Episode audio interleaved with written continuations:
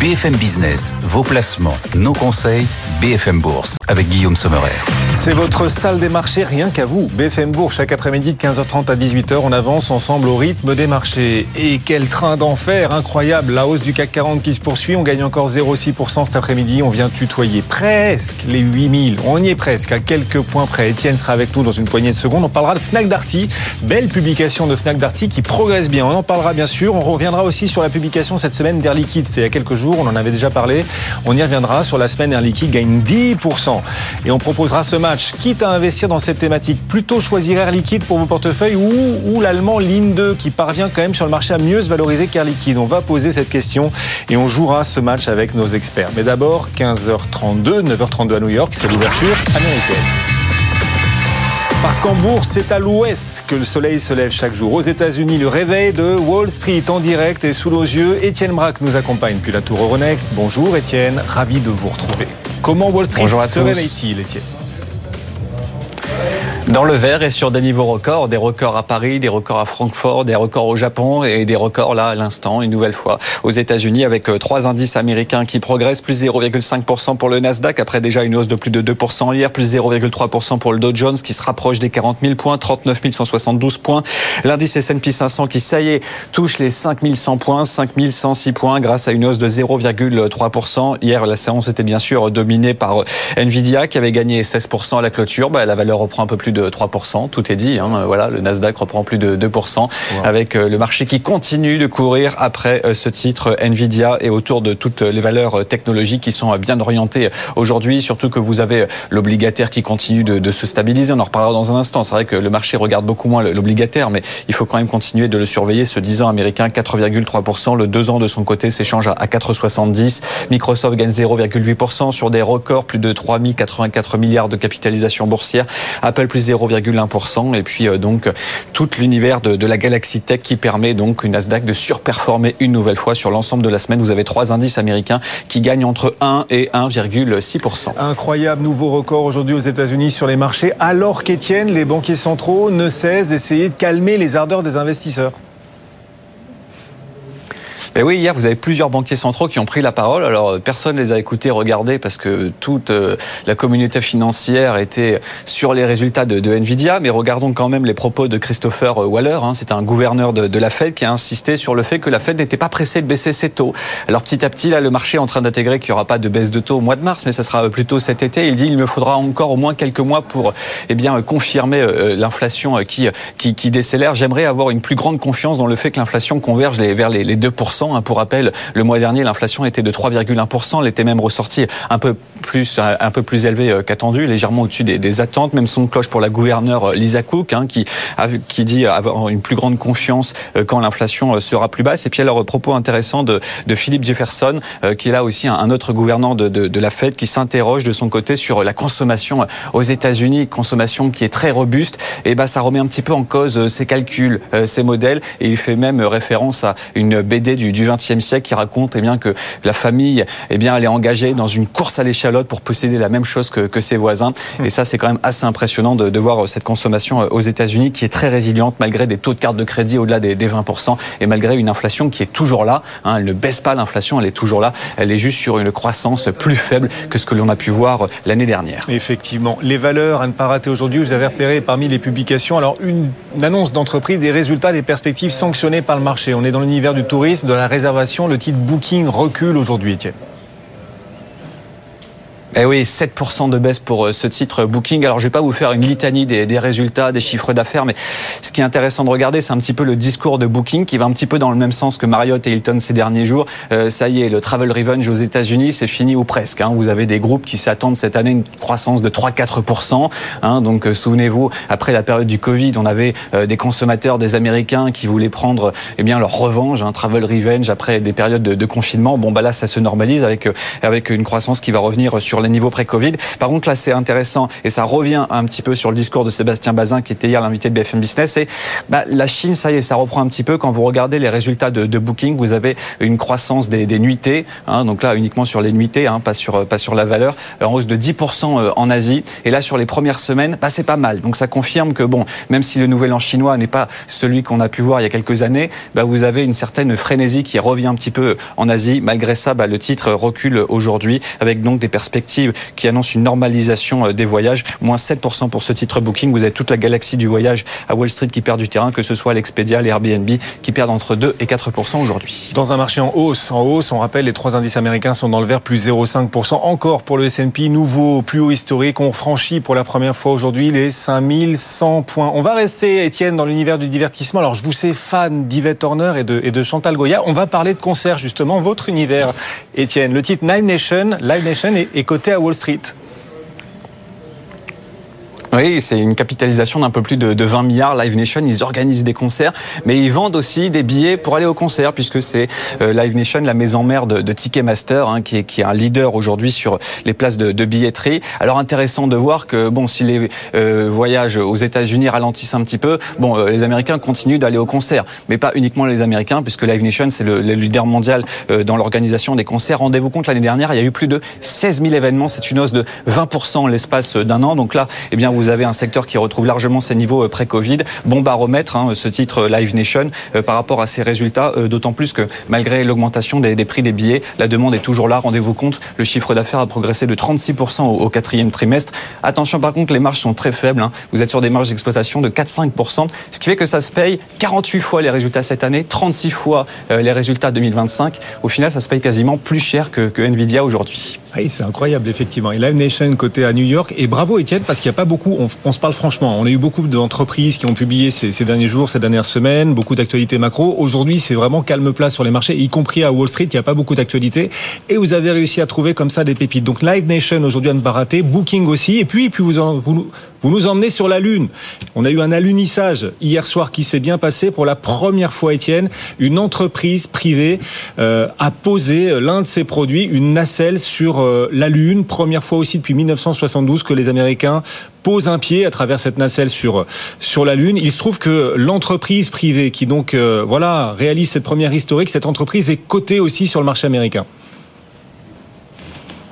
Bah oui, donc au final, si vous êtes un peu spéculateur, bah, c'était un peu une façon de jouer au loto, hein, parce que le titre, soit il faisait plus 30 aujourd'hui, ou, soit il faisait moins 30. Bon, bah là, c'est à l'unissage, c'est bien passé. Donc c'est plus 28% pour ce titre Intuitive Machine, alors qui revient quand même de très loin, hein, parce que si vous regardez sur les performances passées, c'est un titre qui a connu un parcours assez compliqué ces, derniers mois. Alors c'est un alunissage qui est assez symbolique, parce que c'est la première fois qu'un lanceur, qu'aujourd'hui une capsule se pose aux États États-Unis euh, depuis eh bien la mission Apollo c'était en 1972 donc appareil américain première fois depuis 1972 et puis c'est surtout la première fois qu'une société privée arrive à poser un appareil sur la lune. C'est une certaine forme de, de prouesse hein, puisque beaucoup d'entreprises ont tenté que ce soit des entreprises russes américaines israéliennes. Et puis à chaque fois ça a échoué. Donc là ça confirme eh bien que le groupe a, a réussi ses ambitions. Et donc le marché achète la nouvelle. Le titre rendez-vous compte avec la hausse du jour prend plus de 300% depuis le début de l'année,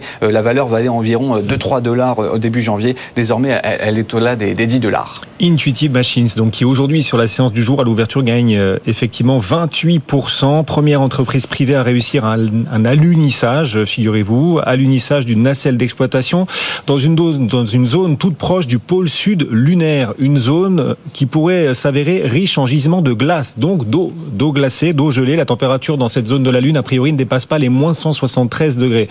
Et si tel était le cas, si effectivement des poches de glace, des gisements de glace y étaient découverts, eh bien ce serait potentiellement une bonne nouvelle, une bonne nouvelle pour parvenir à pourquoi pas installer un jour les colonies lunaires, des colonies lunaires qui seraient ainsi alimentées, et pourquoi pas aussi pour un jour faire décoller de la Lune une mission vers Mars. Elon Musk d'ailleurs veut accéder à ces mêmes gisements. Et donc pour l'instant c'est Intuitive Machines qui parvient à déposer une nacelle dans cette zone. Le titre gagne 28%. C'est Étienne Bras qui nous accompagne tout au long de l'après-midi depuis la Tour Euronext. À tout à l'heure, Étienne. Vous nous rappelez bien sûr dès que vous le souhaitez. Wall Street ouvre sur de nouveaux records. Voilà, to the moon aussi. Hein. On s'envole dans l'espace et dans la stratosphère sur les indices. Ça n'arrête pas. Nouveau record aussi à Paris. Nouveau plus haut historique actuellement. Le CAC 40 gagne 0,7%, 7966 points ce vendredi après-midi. la bourse cash. 15h41. Christopher Dembic nous rejoint. Bonjour Christopher. Bonjour. Conseiller en stratégie pour Pictet. Vous venez dire leur cas de vérité au marché des marchés au plus haut, mais vous voulez mettre les points sur les i aujourd'hui, Christopher. Vous êtes sûr? J'en suis sûr, oui. Vous venez dire aux investisseurs que la récession démographique, la baisse de démographie, n'empêche pas la création de valeur en bourse et n'empêchera peut-être pas de futures hausses des indices? Vous l'assumez? Je l'assume complètement. Alors que tout le monde n'a Dieu que pour Nvidia, vous choisissez de nous parler de récession, mais de récession démographique. En l'occurrence, la récession démographique, la baisse de la démographie n'empêche pas la création de valeur. C'est ce message que vous choisissez aujourd'hui de, de transmettre aux investisseurs. Pourquoi ce message? Pourquoi aujourd'hui? Christopher. Alors pourquoi ce message? Parce que ça fait bien sûr très longtemps qu'on ne cesse de parler de la démographie, on en parle notamment systématiquement quand on évoque la Chine. Pourquoi maintenant? Parce que finalement, on a peut-être un changement d'attitude, notamment du côté des entreprises et des investisseurs, du fait d'une société très vieillissante, déclin démographique, et ça se passe du côté japonais. Euh, le Japon, euh, ça fait à peu près 10-15 ans qu'on ne cessait de dire, en tout cas que le consensus disait, allez, cette année, c'est l'année du Japon, il faut revenir, et malheureusement, c'était rarement l'année du Japon. En revanche, on voit... cette fois, ça marche. Ça marche. Depuis, 2013, euh, 2023, pardon, on voit très très nettement qu'on a une sortie euh, un peu de l'atonie pendant 10 ans qu'on a eu sur le marché boursier japonais, on voit que les investisseurs étrangers sont revenus. On a des flux entrants sur la bourse euh, de Tokyo qui sont à un point haut depuis 15 ans de la part des investisseurs étrangers. Juste sur le mois de janvier, on a eu à peu près 6 milliards d'euros de rachat d'actions par des investisseurs étrangers sur la bourse de Tokyo. Et finalement, Qu'est-ce qu'il y a derrière cela? Fondamentalement, c'est qu'on a des entreprises japonaises qui réussissent à créer de la valeur dans un environnement macroéconomique qui est compliqué. On sait que le Japon est entré récemment en récession technique. Oui. On sait que bon, le déclin démographique ne va pas être enrayé, même si le Japon essaye d'attirer de nouveaux, de nouveaux euh, étrangers pour travailler. On a eu l'année dernière 2 millions de travailleurs étrangers qui sont arrivés au Japon, mais ça reste très faible par rapport aux besoins. Donc la, la démographie déclinante ne va pas être enrayée. Ça, on s'en est certain. Mais on voit que les entreprises réussissent à créer de la valeur. Juste un chiffre, les profits des entreprises nippones aujourd'hui sont trois fois supérieurs à ce qui était le cas lorsque la bourse de Tokyo était au même niveau en 1989. Donc wow. il, y a, il y, a, eu effectivement euh, 30 ans de vide sur la bourse, mais les entreprises, il n'y a pas eu de, de décennies perdues, loin de là, elles ont continué à créer des profits, à être beaucoup plus productives. Ça signifie que le déclin démographique, et pour le coup les Japonais sont très avancés dans le déclin démographique. On rappelle juste pour l'anecdote qu'ils se vendent plus de couches pour adultes oui. que pour bébés au Japon, mais c'est une réalité. Ça peut faire sourire, mais c'est une réalité quand même. Bon, ça n'empêche pas donc la bourse, le marché, quand on parle du marché action, de toucher des records. Comment est-ce qu'on explique qu'une récession démographique n'empêche pas des records boursiers? Parce que vous avez déjà la structure de l'économie euh, et des entreprises cotées au Japon qui va compter. Sur le Nikkei 225, on a à peu près 48% euh, du chiffre d'affaires, il est fait à l'étranger. Si on est sur certains secteurs qu'on connaît bien, typiquement le secteur automobile, c'est 70% qui fait à l'étranger. Sur l'alimentaire, on est encore plus à 75% qui est dépendant de l'étranger. Et comme on a un yen faible et qui a été un soutien, notamment au niveau des exportations, bien évidemment, ça aide aussi ces entreprises-là. Elles ont beaucoup de cash, donc elles le redistribuent notamment aux, aux actionnaires, ce qui est un point positif. On a des rachats d'actions qui continuent aussi de soutenir la bourse de manière extrêmement accentuée. Donc on est dans un contexte qui est très très positif pour le Japon. Et autant si on en avait discuté il y a exactement un an de cela, on aurait pu dire bon c'est peut-être juste le déclic de sortie de la déflation et puis les investisseurs vont aller ailleurs. Oui. Là on voit que ça fait quand même un an. Ils sont bien présents, ils ont confiance dans les entreprises euh, nippones et on voit très nettement que même si du point de vue macroéconomique il y a eu une fin d'année un peu difficile, on voit que les investisseurs vont rester parce que les entreprises sont performantes. Et même peu importe, j'oserais dire, l'évolution du yen. J'ai mentionné que le yen faible est un élément de soutien. Je pense que ça restera faible cette année, mais on peut toujours se tromper. Mais dans le même cas, vous avez quand même aussi une vraie capacité d'accroître la productivité des entreprises nippones, d'avoir des bons chiffres financiers solides. Et ça, ce sont des arguments indéniables pour les investisseurs. Et même la Chine, la Chine est en déclin démographique, ça y est, ouais. elle aussi. Ça n'empêche pas, c'est le patron de CEP qui était l'invité de Good Morning Business mm -hmm. hier matin, je crois. Ça n'empêche pas la Chine de voir 25 millions de nouveaux foyers apparaître chaque année. 25 millions de foyers, c'est le nombre de foyers qu'on a au total en France. Ben, en Chine, ouais. c'est le nombre de nouveaux foyers qu'il y a chaque année en Chine parce que comme les Chinois vivent de plus, de plus en plus seuls, ils ont beau être de moins en moins nombreux, le nombre de foyers, lui, augmente beaucoup. Et donc, et donc, et donc, d'un point de vue macroéconomique et de business, il y a des choses à faire, même dans un pays en déclin démographique. Exactement. Et l'exemple du Japon montre bien que la conception qui était notamment de dire déclin démographique, donc effectivement, on va avoir plus d'épargne, ça crée de la déflation, on n'aura pas de consommation.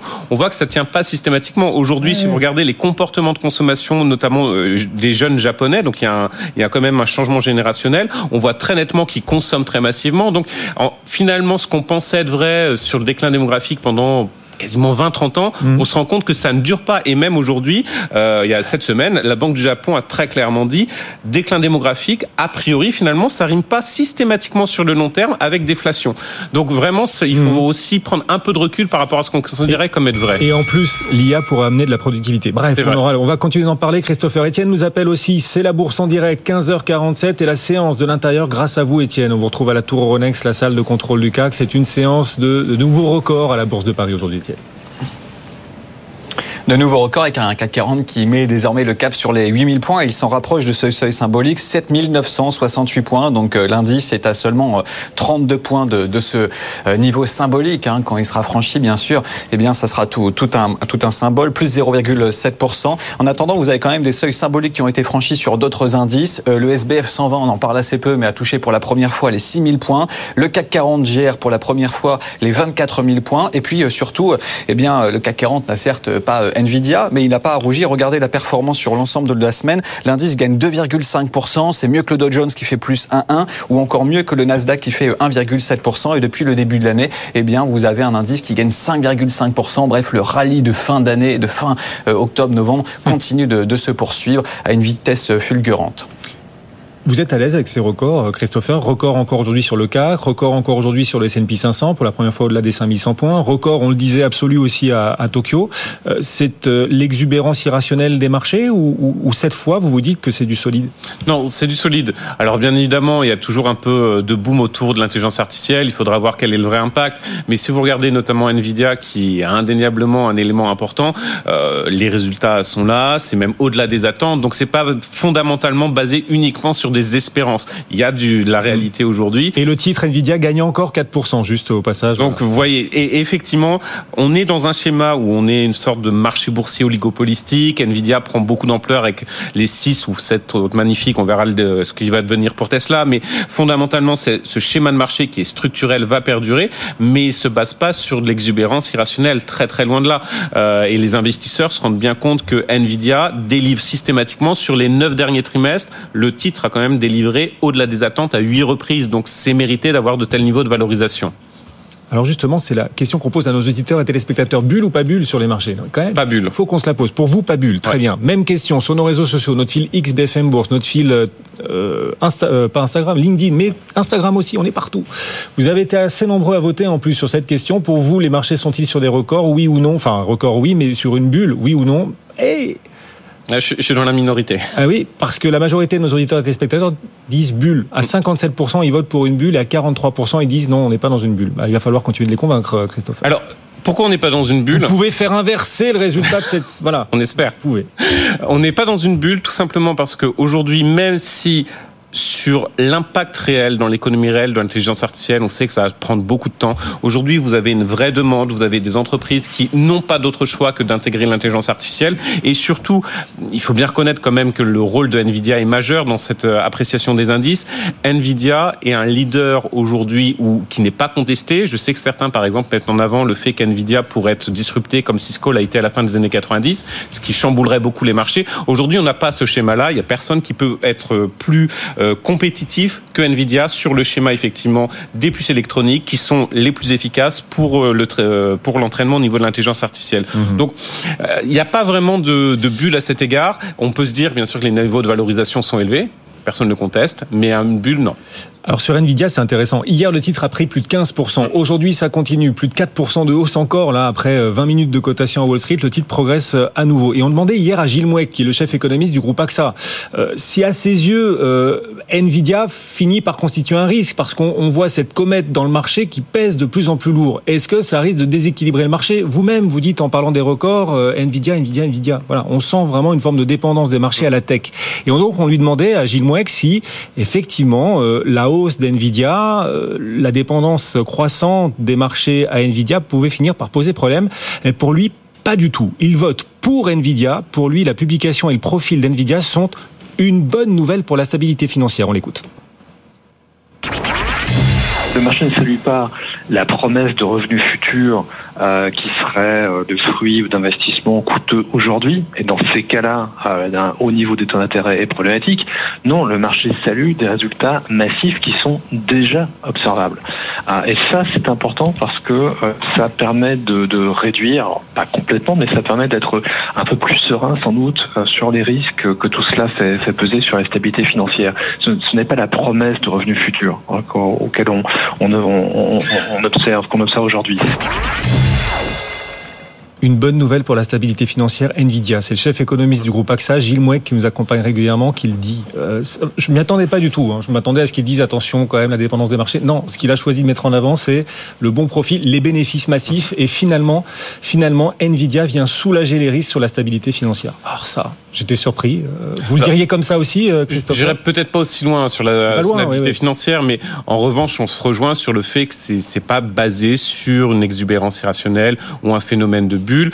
Euh, ça n'a rien à voir typiquement avec ce qui existait sur les marchés américains à la fin des années 90, où on était plutôt sur des attentes de résultats qui ne se sont pas réalisés, sur des attentes qu'est-ce que pourrait avoir l'internet à l'époque, et effectivement là on était sur une bulle. Aujourd'hui, sur l'intelligence artificielle, Nvidia, on le voit très bien, c'est un leader. Euh, il dépasse systématiquement les attentes. Et, et surtout, euh, si on avait par exemple le graphique sur du long terme, il faut savoir que le parcours boursier de Nvidia, c'est quand même beaucoup plus, plus long. hein. Dans les années 90, c'était déjà présent. Aujourd'hui, ils ont, comme certaines entreprises, une position qui est prédominante parce qu'ils ont beaucoup innové. Et c'est complètement mérité. Et surtout, le, le marché de manière oligopolistique du côté américain, pour moi, est pas complètement euh, anormal. Ça reflète aussi une économie américaine qui est en situation oligopolistique du, du point de vue de l'économie réelle. Ce cours Nvidia qu'on voit en direct, si vous le suivez à la radio, BFM Business, c'est aussi de la télévision. Et donc, cette courbe d'Nvidia spectaculaire, incroyable hausse hier de plus de 15%. Vous attendiez une respiration? Vous pouvez encore attendre. Le titre Nvidia gagne après la hausse d'hier encore 4% supplémentaire aujourd'hui. C'est spectaculaire. Sur 10 ans, les deux plus fortes hausses du S&P, c'est Nvidia et AMD. Oui. Son principal rival, même si AMD est assez loin. Et alors, on a découvert ça. Les patrons d'Nvidia et AMD sont cousins. Ah, Vous le saviez Non, ça je ne savais pas. en Ils sont, ils sont cousins. Le patron d'NVIDIA, Jensen Huang, euh, et Lisa Su, la patronne d'AMD, sont cousins. La mère de euh, Jensen Huang, donc le patron euh, d'NVIDIA, sa mère est la plus jeune sœur du grand-père maternel de la patronne d'AMD. Voilà. Donc, ils ont choisi le bon, le bon créneau. Incroyable quand Ouais. même. Ouais, ouais. Ben oui, c'est ça les marchés. C'est une grande famille. Merci beaucoup, Merci Christopher. beaucoup. Merci d'être passé, Christopher Dablic, conseiller en stratégie d'investissement pour euh, piqueter régulièrement à nos côtés. Le CAC 40 est en hausse nouveau, record aujourd'hui à la bourse de Paris, presque à 8000 points. On pourrait les toucher d'ailleurs aujourd'hui, on va voir. On est qu'à 31 petits points là des 8000, 7969 à Paris grâce à une nouvelle hausse des marchés américains. Le S&P 500 gagne 0,4%, le Nasdaq gagne aussi 0,4%. BFM Bourse, vos placements, nos conseils sur BFM Business. Chaque jour, vos questions trouvent ici leur réponse également. Vos questions sur euh, les marchés et vos placements au sens large. Benoît Lombard nous accompagne, le président de Maison La Place. Bonjour Benoît. Bonjour Guillaume. Vous êtes prêt? Parfaitement. Cette question de Greg, qui nous a écrit sur notre site BFM Bourse, bfmbourse.bfmbusiness.fr. Greg, son conseiller, lui, euh, parle d'investir dans des obligations, euh, des obligations buy and hold ou du portage obligataire. Il nous demande de quoi il s'agit. Euh, c'est d'abord une créance, hein, l'obligation. C'est un titre qui est émis par une entreprise. Et on sait que euh, le marché obligataire, dans son ensemble, est assez méconnu, en réalité, des particuliers. Parce que si c'est un marché organisé, c'est pas un marché centralisé. Donc il est plus délicat d'acheter des obligations. Les obligations, ce sont des créances qui sont émises par des entreprises qui vont chercher de l'argent auprès des investisseurs privés et puis euh, qui donnent une rémunération en échange de la durée pour laquelle l'obligation est émise. Euh, la stratégie obligataire buy and hold porte bien son nom, c'est acheter et conserver et garder. Et donc, euh, il y a tout un tas de fonds à échéance, de fonds datés aujourd'hui, qui permettent aux investisseurs, puisque chaque chouche d'obligataire euh, représente des montants relativement conséquents, c'est minimum 100 000 euros, 100 000 dollars, et on est plutôt dans les 200, 300 000 dollars assez classiquement. Donc, c'est compliqué d'aller acheter, de se constituer un portefeuille obligataire. Donc, on achète des fonds, des OPCVM, des OPC, qui détiennent ce, ces obligations, et ils sont, ils ont des échéances donc des échéances de 4 ans, 5 ans. Et on sait qu'on a une durée qui est fixe sur euh, le produit et on a un intérêt qui est fixe aussi, qui fluctue bien évidemment selon les marchés, mais qui est défini au départ dans le cadre du contrat qui est passé entre le fonds et puis son acheteur. Et puis à l'issue euh, de la durée pour laquelle le fonds a été euh, souscrit, eh bien on va au remboursement. Donc il n'y a pas de variabilité. On ne réinvestit pas, le gérant ne réinvestit pas quotidiennement, j'allais dire, euh, au fur et à mesure du remboursement c'est des le- obligataires. le Juste un 130 000 milliards de dollars, c'est la profondeur du marché obligataire. C'est supérieur au marché action, 110 000 milliards de dollars. Mais le conseiller Greg lui propose une alternative. S'il veut pas faire euh, de l'obligataire en buy and hold, il lui propose au contraire du portage obligataire. C'est la même chose. Hein, Pareil. donc euh, c'est la même chose. Le portage obligataire, c'est qu'on dit obligations. Il y a de l'intérêt aujourd'hui. Pourquoi? Parce que euh, les taux de la banque centrale à 4% de la BCE sont vraisemblablement amenés à baisser. Ah oui. Et donc, euh, si ça baisse, le rendement des obligations passées, des obligations émises, va s'accroître. Et donc, il s'agit de cristalliser le taux Ah. aujourd'hui sympathique. Je- juste un- sur des obligations à 4-5 ans, aujourd'hui, on a une rémunération en investment grade, en bonne qualité d'émetteur. Des boîtes comme Apple, euh, Netflix, Mercedes, je ne sais, donc euh, donnent plus de Vous n'avez 5% pas cité une seule française, pas une seule. Vous avez cité tout sauf. Ouais, euh, bah, on peut ouais. nommer Accor, LVMH, hein, donc euh, si ça vous fait Air Liquide, ça vous fait plaisir. Donc, euh, mon cher Guillaume, mais on a 5% de rentabilité du high yield. Hein, euh, on a plus de 7%, 7% à peu près de rentabilité sur 5 ans. Juste une chose, euh, le défaut, le risque, c'est le défaut de remboursement à terme, c'est-à-dire le fait que l'obligation n'est pas remboursée. Mais Mm. ce défaut, il est inférieur à 4% sur du high yield. Faut pas l'oublier, il est très faible. Greg, la réponse à votre question. Aude aussi nous écrit Je vends un bien. Alors là, on va parler d'immobilier. Je vends un bien dont je suis usufruitière. Nous dit Aude. Comment répartir le produit de cette vente? Bah, si les usufruitières, Aude, il y a un du propriétaire, au moins un. Et donc, euh, lorsqu'on vend un bien démembré, eh bien, l'article 621 du Code civil nous dit qu'on ventile le prix entre les mains de l'usufruitier et du propriétaire selon l'âge de l'usufruitier, puisque l'usufruitier est viager par essence et s'éteint au jour du décès de l'usufruitier. Et on ventile le prix. Mais ça, c'est si on n'a rien prévu d'autre. On peut prévoir aussi de reporter les droits. Aude peut reporter ses droits d'usufruitier sur un bien qui sera acheté en réemploi du produit de la cession en accord avec le nu propriétaire, ce qui lui permet de conserver la substance même du bien. Si ce bien, c'est celui qui consistait, par exemple, une résidence secondaire, eh ben, elle pourra toujours acheter une nouvelle résidence secondaire, donc euh, dans laquelle elle pourra continuer à vivre. Et puis, on peut aussi créer un quasi-usufruit, c'est-à-dire que c'est l'usufruitier qui recueille Ah oui. les liquidités, à charge pour lui de un- restituer un ce montant. peu moins intéressant qu'avant dans le quasi. Non, c'est que l'article Non, c'est- 26 de la loi de finances pour 2024 a dit que le quasi-usufruit qui porte sur une somme d'argent en donation ne permet pas au nu propriétaire eh bien d'avoir une créance sur la succession de quasi-usufruitiers. C'est une petite restriction pour éviter les effets d'aubaine et, Ah euh, et puis de revenir à l'adage bien connu du droit français donner et retenir ne vaut et en français de tous les jours donner c'est donner reprendre c'est voler. Le La Fontaine, le La Fontaine placements. Merci beaucoup. Benoît Lombard, président de Maison La Place. Bon retour Benoît. Merci, Et la patrouille qui nous appelle, on est presque en retard. Fabien, notre réalisateur, parce qu'effectivement, effectivement, la pause approche. On va se retrouver dans moins de deux minutes. On va se reconnecter à la séance du jour qui se passe bien. Nouveau record historique à Wall Street, nouveau record historique à Francfort, nouveau record historique à Paris. Aujourd'hui, le CAC 40 qui vient flirter avec les 8000 points. Une valeur en hausse qui se détache particulièrement, Fnac Darty. Après sa publication, plus 7%. On y consacre un article sur notre site BFM Bourse, bfmbourse.com. À tout de suite. BFM Business, l'info éco. BFM Bourse se poursuit. On va parler dans un instant d'Air Liquide. Quelle semaine pour Air Liquide, euh, au sein duquel de nombreux petits porteurs sont présents? Les actionnaires nombreux d'Air Liquide, ils sont 750 000 petits porteurs. Et bien Air Liquide aujourd'hui gagne encore plus de 2%. Sur la semaine, Air Liquide gagne plus de 10%. On va en parler dans un instant. Mais d'abord, le reste de l'actualité. Johan Delera, il est un peu plus de 16h. Johan Delera nous rejoint. Bonjour Johan. Bonjour Guillaume, bonjour à tous. Le grand débat demain au Salon de l'agriculture est en train de virer au fiasco. Emmanuel Macron, vous le savez, doit échanger avec des agriculteurs, mais le syndicat majoritaire, la FNSEA, refuse d'y participer. Son président Arnaud Rousseau a déclaré ce matin que l'exécutif n'avait rien compris aux problématiques des agriculteurs.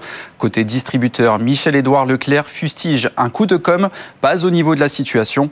Les critiques pleuvent sur l'Elysée qui plaide l'erreur de communication après avoir indiqué hier que le mouvement écologiste Les Soulèvements de la Terre était invité au. Au débat. Mais la colère des agriculteurs a obligé l'État à rétropédaler ce midi. Nicole Belloubet promet qu'il n'y aura pas de suppression d'emplois dans l'éducation nationale. La ministre rassure des syndicats inquiets des coupes budgétaires annoncées par Bruno Le Maire dimanche dernier. Un plan d'économie de 10 milliards d'euros dans le budget de l'État cette année.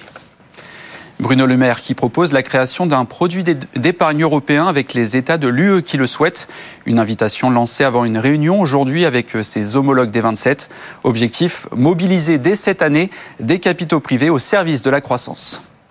La croissance qui reste aux abonnés absents en Allemagne, son PIB se, contracte de 0,3% au quatrième trimestre, en cause notamment l'augmentation des prix de l'énergie qui fait souffrir l'un des fleurons du pays, le géant de la chimie BASF.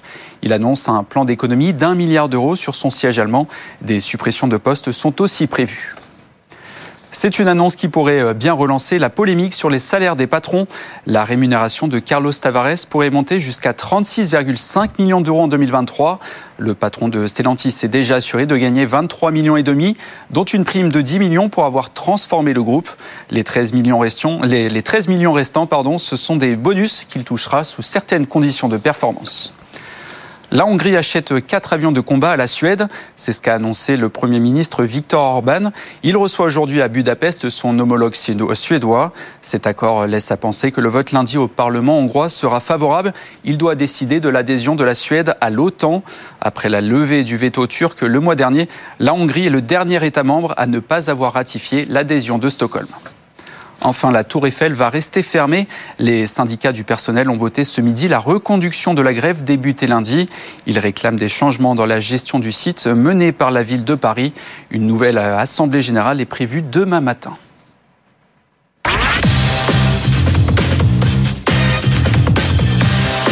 BFM Business, vos placements, nos conseils, BFM Bourse avec Guillaume Sommerer.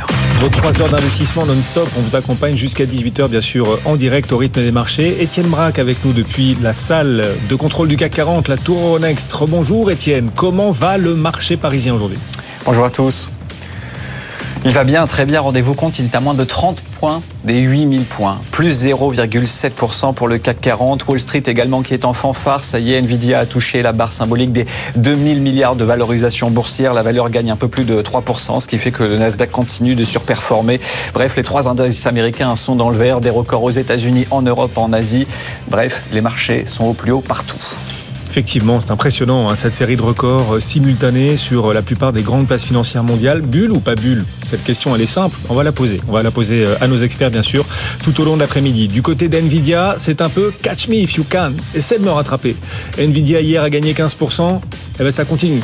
Nvidia gagne encore 4% supplémentaires cet après-midi, ce qui aide effectivement Wall Street à battre de, nouveaux records. On va aussi en parler avec nos experts, mais on va essayer de moins parler d'Nvidia aujourd'hui qu'hier, même si bien sûr le sujet est incontournable. On parlera aussi, tiens, d'une société qui gagne 30% on est aux États-Unis toujours. Intuitive Machines, c'est cette entreprise privée qui a réussi le premier alunissage privé. Vous savez, la nuit dernière, en fin de soirée dernière, il était 23h30. Pour la première fois, une nacelle euh, venant d'une entreprise privée s'est posée sur la Lune. Un alunissage réussi en plus avec euh, un enjeu géostratégique. On va vous expliquer pourquoi. En tout cas, cet alunissage réussi, ça porte cette valeur. Intuitive Machines à Wall Street est coté et le titre gagne après euh, cette réussite, ce succès de l'alunissage. Ce titre gagne 30% en ce moment. On fera le bilan global hein, des, publications, bien sûr. Un retour sur Air Liquide qui progresse encore aujourd'hui. Hein. Plus de 2% de hausse supplémentaire pour euh, Air Liquide. Et puis on se demandera aussi si certaines entreprises sur leurs publications ont, fait avaler des couleuvres aux investisseurs en augmentant le dividende, histoire hop de mieux faire passer en bourse des résultats pas si terribles. Et d'ailleurs ça a marché puisque certaines valeurs ont, ont progressé grâce à la hausse de dividende alors que la publication était assez moyenne. On va en parler avec nos experts. On est à vos côtés. Bienvenue à tous. On joue dans votre camp. BFM Bourse, vos placements, nos conseils sur BFM Business. Alors, la bourse de Tokyo est fermée aujourd'hui. C'est un jour férié au Japon, le jour de l'empereur euh, au Japon. Et la bourse de Tokyo, du coup, euh, a clôturé cette semaine boursière hier sur un record, un plus haut absolu. C'est un vrai événement. C'est le premier record à la bourse de Tokyo en 35 ans. C'est un véritable événement et ce qui est frappant, c'est que Tokyo bat un record alors que le pays est en déprime démographique. S'il y a récession, c'est la récession démographique. Là, pour le coup, au Japon, ça n'empêche pas l'indice japonais de battre des plus hauts. On en parlait avec Christopher Dembig dans la précédente demi-heure et il nous expliquait qu'une récession démographique n'empêche pas et empêchera peut-être de moins en moins la création de valeur. Il nous l'a expliqué avec pas mal d'arguments. Si vous avez raté le direct, replay, replay sur notre site bien sûr, BFM Bourse, bfmbourse.com. Ici en Europe, Étienne, alors c'est aussi un début de déclin démographique, mais pas sur les marchés. On est toujours en expansion et ce sont de nouveaux records qui s'offrent à nous aujourd'hui. Nouveau record, en effet, avec le CAC 40 qui est à quelques enclabures des 8000 points, 7973 points. C'est une hausse de 0,8%, une hausse qui s'est accélérée depuis l'ouverture de Wall Street il y a maintenant 37 euh, minutes, avec un indice Dow Jones qui culmine également sur des plus hauts à 39 244 points. C'est une hausse de 0,4%. Idem pour le S&P, au-delà des 5100 points, avec, ça y est, Nvidia qui a touché la barre symbolique des 2000 milliards de capitalisation boursière grâce à une hausse de 3%, après avoir déjà pris 16% euh, hier. Du côté des valeurs aujourd'hui à la Bourse de Paris, bah, typiquement euh, certaines valeurs technologiques s'en sortent bien, à l'image notamment de Capgemini qui gagne 2,4% à 226,80 euros. Air Liquide est sur des plus hauts, idem pour Stellantis à 24,67 euros. Vous avez euh, le secteur du luxe également qui continue de surperformer, à l'image de Hermès qui, ça y est, vient de toucher les 2300 euros. À l'inverse, les défensives reculent un petit peu, à l'image de Danone. Hein. Souvenez-vous, hier, la publication n'avait pas été saluée. Bah, le titre continue de perdre du terrain, moins 1,9%. À noter les cours du pétrole qui cèdent un petit peu du moins 1,7% pour le Brent à 81 dollars. Guillaume, nous serons ensemble dans une heure et demie. D'ici là, on aura peut-être touché euh, les 8000 points, mais en tout cas, pour l'instant, le CAC 40 est en train d'aligner une huitième semaine dans le vert avec une très belle performance hebdomadaire, puisque sur l'ensemble de la semaine, le CAC 40 gagne un peu plus de 2% et surperforme ainsi Wall Street, alors que nous n'avons pas Nvidia. Oui, effectivement. Et Coco, on n'a pas à rougir. On n'a pas à rougir. Thierry Gauthier est avec nous depuis GSD Gestion. Bonjour Thierry. On n'a pas à rougir, d'autant que alors les marchés battent des records sans le soutien, sans le soutien des banques centrales. Hein. Au contraire, les banquiers centraux tiennent des propos assez fermes hein, sur euh, euh, la stratégie monétaire, les taux ont beaucoup remonté. Non, là, les marchés battent des records euh, grâce à, à, leur propre force, à savoir les entreprises, les publications des entreprises, manifestement intéressent, enthousiasment les investisseurs. Est-ce qu'à votre avis, est-ce qu'à votre avis, le marché s'enthousiasme trop vite sur ces publications? Est-ce qu'il est trop bienveillant ou vraiment, vraiment, les publications sont positives? Non, les, publications, euh, la, saison est vraiment très très bonne, donc les, marchés ont raison de, saluer ça. Et puis, euh, alors oui, vous le dites, hein, il y, a, des, sujets, des soucis, les banques centrales, les taux, l'inflation. Mais comme le disait euh, Sir Templeton, hein, les marchés aussi, ils grandissent dans le scepticisme. Et donc là, on est en plein dedans. Voilà, est-ce que euh, l'inflation est toujours là? Est-ce que la croissance va pas être un peu molle? On est dans le scepticisme. Et donc, bah, voilà, c'est ces marchés financiers se nourrissent de ça et, montent. Ils mourront, ils meurent quand? Nous dit euh, Sir Templeton. Ils meurent toujours dans l'euphorie. On n'y est pas encore, puisqu'on est toujours dans la, partie scepticisme. Donc, oui, et voir. alors, c'est sûr qu'on s'en rapproche forcément, hein, mais on n'y est pas encore. Ce scepticisme, il s'illustre aussi dans cette question qu'on pose à nos auditeurs et téléspectateurs, justement. On va rebondir sur ce que vous nous dites, euh, Thierry, parce qu'on interroge chaque jour nos auditeurs sur notre fil X Bourse, notre fil LinkedIn aussi. Et la question qu'on pose aujourd'hui à ceux qui nous suivent, c'est à vos yeux, les marchés sont en bulle ou ils ne sont pas en bulle? Pour une majorité, pour une majorité, c'est une bulle sur les marchés désormais à 57%, et puis à 43%, donc petite minorité, nos auditeurs estiment que ce n'est pas une bulle. On voit ce scepticisme dont vous nous parlez à travers aussi les réponses de nos auditeurs aujourd'hui qui à 57% pense qu'on est en bulle. Vous pensez qu'il se trompe Vous pensez qu'on n'est pas en bulle et que les valorisations de marché restent parfaitement euh, rationnelles, vous Thierry? Oui, tout à fait. Et ben, c'est justement ça hein, qui, alimente la hausse, puisqu'il y a déjà plein d'acteurs bah, qui sont sceptiques et qui sont en dehors du marché. Donc tout cela ont déjà vendu. Ou, euh, donc euh, ça fait des, gens en moins à la vente sur le marché. Donc ben, voilà, le, le, marché progresse. Et oui, il progresse avec les résultats des sociétés. Et quand on regarde les, PER moyens du marché, euh, on, est, on doit être autour de 13 fois les, les profits sur le marché européen.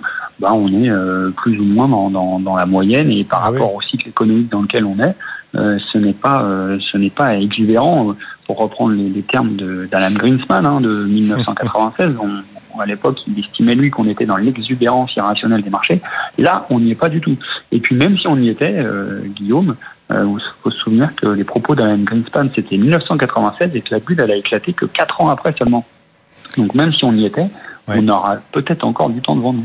Thierry, euh, quand, quand, le CAC 40 va toucher et franchir les 8000 points, alors peut-être aujourd'hui, hein, 8000 points, peut-être la semaine prochaine, on va voir, vous n'allez pas alléger un peu, prendre des bénéfices. Non, vous pensez que ça va continuer. Il ne sera pas temps de prendre des bénéfices, pas encore.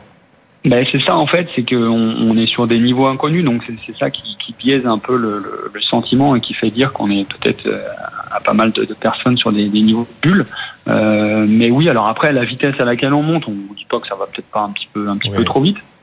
Nous, on commence euh, voilà stratégiquement à vendre un petit peu de, de call en dehors de la monnaie sur, de, sur des valeurs ou sur les indices ça veut dire qu'on se dit que si le, marché monte encore de 4-5% sur les niveaux où il est là, ou quelques valeurs qui, battent leur, leur record là, régulièrement, et eh ben au cours des prochains mois, on sera content d'en alléger peut-être une petite partie, mais voilà, on n'est pas vendeur en tout cas euh, euh, globalement sur le marché et massivement. Notre CAC 40, il est au plus haut du jour. Vous voyez la courbe. Si vous nous suivez à la radio, BFM Business est aussi la télévision. Oui, on est au plus haut du jour sur le CAC. On vient s'approcher des 8000 points. On n'est plus qu'à 26 points. 26 points à peine des 8000, plus 0,8%. Le CAC est à 7974 points Thierry. Alors, l'une des valeurs qui nous font plaisir aujourd'hui, Fnac Darty. Fnac Darty qui a annoncé ses résultats et un retour au bénéfice pour Fnac Darty. Le titre gagne 8%. Est-ce que c'est mérité?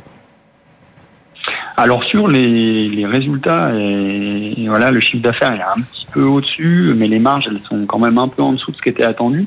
Euh, donc je vais vous décevoir, Guillaume, parce que non, je trouve que c'est pas euh, tant mérité que ça par rapport à la qualité des résultats présentés, parce que voilà, il y a beaucoup d'effets d'impôts.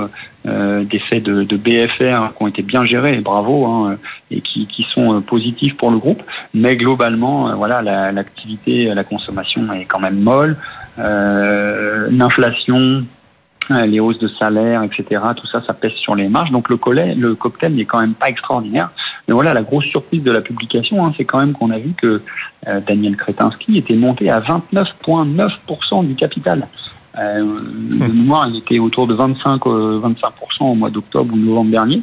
Donc il continue à monter. Et puis là, on n'est qu'à 0,1% des fameux 30% qui est le seuil auquel on, on doit lancer une OPA. Donc euh, c'est peut-être plus des, un sujet spéculatif, qui, qui, fait s'envoler de titre que les, que les mmh. résultats euh, par eux-mêmes. Intéressant. Plus 6,4% ce titre Fnac Darty, là, en ce moment, à 26,16 euros. 26,16 euros. Sur un an, le titre recule quand même de, de 26%. On va appeler Étienne dans un instant. Dans un instant, juste avant, quand même, on voudrait revenir aussi sur Air Liquide, encore en hausse. Valeur euh, chouchou hein, des actionnaires français. Air Liquide, ils y sont très nombreux. 750 000 actionnaires individuels, 35% du capital détenu par des petits porteurs, porteurs chez Air Liquide. Et quelle semaine Le titre Air Liquide, Thierry, a gagné 10% cette semaine. À vos yeux, euh, quitte à y investir, enfin investir dans cette thématique, il faut privilégier au cours actuel, après la hausse de cette semaine, Air Liquide ou, ou plutôt son concurrent allemand, Ligne 2 C'est un vrai match qu'on voudrait proposer aujourd'hui à ceux qui nous suivent. Plutôt Air Liquide, le français, ou plutôt l'allemand côté à Wall Street, Ligne 2 Alors nous, on est à conserver hein, sur Air Liquide aujourd'hui, donc euh, voilà, on pousse pas non plus à l'achat, c'est des choses qu'on a en fond de portefeuille, qu'on garde. Euh, c'est une valeur, hein, globalement, elle monte de 0,3 ou 0,4% euh, tous les jours. Et puis à la fin de l'année, ça vous fait plus 15 ou plus 20. Eh Là, on est une semaine incroyable, plus 11, elle a, quasiment fait l'année en, en, une semaine. Alors, faut dire qu'elle avait un petit peu de retard aussi sur le sur le CAC 40. Donc voilà, on n'est pas spécifiquement à l'achat sur ces niveaux-là, mais si on devait en choisir une, on préférerait quand même plutôt Cocorico, notre air liquide, parce que l'IN 2, elle est, elle est plus chère en termes de, de ratio. Euh, c'est 26 fois les profits, quand Air Liquide, c'est que 24 fois. Euh, oui, mais c'est parce qu'elle est, elle est cotée à Wall Street. À Wall Street, tout se valorise mieux que euh, sur le CAC 40, par exemple. Ça peut pas être ça l'explication de, effectivement, de cette valorisation Ligne 2 un peu supérieure et donc cette capacité de se valoriser un peu plus forte pour Ligne 2 à Wall Street que pour Air Liquide à Paris? Alors non, je pense pas, parce que bon, les business sont quand même euh, très proches et puis les, pense que les sociétés qui sont de, de grosses, grosses capis sont regardées par les, les investisseurs à travers le monde de, de, la même façon et avec le même prisme. Donc non, je ne mmh. pense pas que cette prime-là soit, soit due à ça. Il faut regarder historiquement, mais je crois que Ligne 2 a toujours eu cette, euh, cette, cette, prime un petit peu. Et là, on trouve que la, voilà, la prime, elle n'est elle est pas justifiée au regard de la, de la croissance d'Air Liquide et puis euh, de, de Ligne 2 qui, qui, qui, qui, est bien aussi, mais qui est un petit peu en deçà. Donc on, voit, on préfère notre, notre acteur français. Air Liquide, plus 2,4% encore aujourd'hui. Vous voyez ce titre en direct, 189,90 euros. Air Liquide, effectivement. Thierry, on vous donne rendez-vous à la clôture des marchés tout à l'heure à 17h35 pour euh, continuer d'apporter des idées à tous ceux qui nous suivent. Etienne aussi avec nous, la Tour Euronext. Etienne, une publication qu'il fallait pas rater aujourd'hui. Il y a encore des publications. On est dans le secteur de l'assurance. Une dernière salle de, de, publication et une grosse publication puisque c'est Allianz, hein, c'est quasiment 100 euh, milliards de capitalisation boursière, euh, leader européen de, de l'assurance. Et alors c'est vraiment intéressant de voir la communication financière parce que hier vous avez AXA, donc euh, numéro 2, juste après Allianz qui a publié ses résultats, qui augmente son dividende, son rachat d'actions. Et hier vous avez Allianz, avant la publication de ses résultats, qui annonce eh bien augmenter également son, son, sa politique de dividende, la passant de 50 à 60% de, de son résultat net. Donc ça c'était hier avant la publication des résultats. Et donc ce matin ils publient leurs Et là, ça déçoit un petit peu les attentes, puisque vous avez un bénéfice net au quatrième trimestre qui est ressorti un petit peu en dessous des, attentes du consensus, 2,1 milliards, en cause notamment les, catastrophes naturelles, hein, puisque le groupe a versé l'année dernière plus de 2 milliards euh, à ses euh, assurés hein, suite à, ces catastrophes naturelles. C'est une hausse de, 28% par rapport à 2022, et ce qui fait que bah, Allianz n'a pas réussi à noyer le poisson, loin de là, puisque la valeur perd 2,5% aujourd'hui à 248 euros. Après, il ne faut pas oublier que la valeur est sur des records historiques, car elle est à moins de, 5% de, de ses plus hauts. En un an, elle gagne 25% et depuis le début d'année, elle est désormais stable. Effectivement, certaines entreprises, par le dividende, tentent-elles de faire oublier aux investisseurs une qualité moyenne, on va le dire comme ça, la publication en elle-même et des résultats, des perspectives annoncées. Euh, ça peut arriver. On pense à certains groupes. On en parlera tout à l'heure justement avec euh, nos experts. Je sais que vous avez aussi votre petite idée, votre petite idée là-dessus, euh, Étienne. Si vous le souhaitez, d'ailleurs, vous pourrez intervenir dans le débat. On en parlera. Ces entreprises qui, par le dividende, ont choyé les actionnaires et se sont offert une hausse en bourse, mais dont la publication, franchement, était, était pas au niveau, quoi, et ne méritait pas une telle hausse. On en parlera de ces groupes donc qui arrivent à faire passer des couleuvres grâce aux dividendes. Ce sera tout à l'heure aux alentours de 17h35. Auparavant, Guillaume Dubourg nous appelle. Oui, il nous appelle depuis les bureaux de Gay-Lussac Gestion. Une idée de valeur en plus, valeur ajoutée pour compléter vos portefeuilles. Bonjour Guillaume. Vous êtes à l'achat, Guillaume, bonjour, à l'achat avec vos équipes sur le titre Lectra aujourd'hui. Parfaitement. Écoutez, nous, euh, chez Gay-Lussac Gestion, pensons que le récent retracement du, cours de bourse de l'Ectra suite au placement d'AIP pour 4% du capital offre un point d'entrée euh, assez intéressant pour profiter du rebond de l'activité de l'Ectra en 2024. Donc l'Ectra, euh, société française euh, fondée en 1973 près de Bordeaux, s'est affirmée année après année en tant que leader incontesté dans les équipements et logiciels de découpe, découpe de tissus, de cuir, de matériaux composites destinés au secteur de la mode, de l'automobile, de l'ameublement et de l'aéronautique. Chez gay Gestion, nous affectionnons particulièrement Lectra pour euh, des avantages compétitifs durables, notamment sa, euh, comme je l'évoquais, hein, sa position de leader avec quasiment 75% de part de marché sur le segment premium des équipements de, de découpe et logiciels. Euh, ce, ce, positionnement premium lui confère un pricing power relativement intéressant, lui permettant euh, ben, de chaque année euh, d'augmenter ses prix, mm. Soutenu par euh, des investissements R&D relativement importants qui lui permettent d'augmenter année après année sa supériorité technologique. Nous apprécions aussi. Ouais, ce titre Lectra sur lequel vous êtes à l'achat, plusieurs arguments effectivement favorables que, que, que vous mettez en avant. Premier argument à l'instant, un deuxième argument, il nous reste à peu près une petite minute, et puis, puis à la fin, pourquoi pas un objectif de course si vous, si vous en avez un, Guillaume. Ben écoutez, nous, nous apprécions aussi euh, beaucoup le, la solidité du bilan, hein, puisque l'Ectra est, est, cash net. Et euh, pour finir, le, la dernière publication de résultats a marqué le sixième trimestre consécutif de, de, baisse des prises de commandes. Cependant, le management a l'air d'être assez confiant concernant la reprise de l'activité, bien que le contexte soit difficile sur le marché de l'ameublement les perspectives s'améliorent sur l'automobile et sur la mode. Hmm. Et le management a d'ailleurs donné une guidance de croissance entre plus 2 et plus 12 pour 2024, ainsi qu'une guidance de marge qui, de, enfin, qui devrait être autour des 19%, venant de 16,9% en 2023. Pas mal. L'écran cote actuellement 31,15€ du coup. Voilà, on est à 31,15€ cet après-midi, un titre qui progresse à l'instant gentiment de, de 0,5% l'Ectra. Quel est votre objectif de cours? Écoutez, Guillaume, nous avons un objectif de cours autour de, des 36,50 euros sur l'écran. Objectif 36,50. Merci beaucoup, Guillaume. Guillaume Buour, co-gérant, analyse financier pour euh, Gay-Lussac Gestion. Chaque jour, une idée de valeur en plus, valeur ajoutée pour compléter vos portefeuilles si vous le souhaitez, diversifier au maximum vos investissements. Dans quelques idées, dans quelques idées, oui, dans quelques idées et dans quelques instants.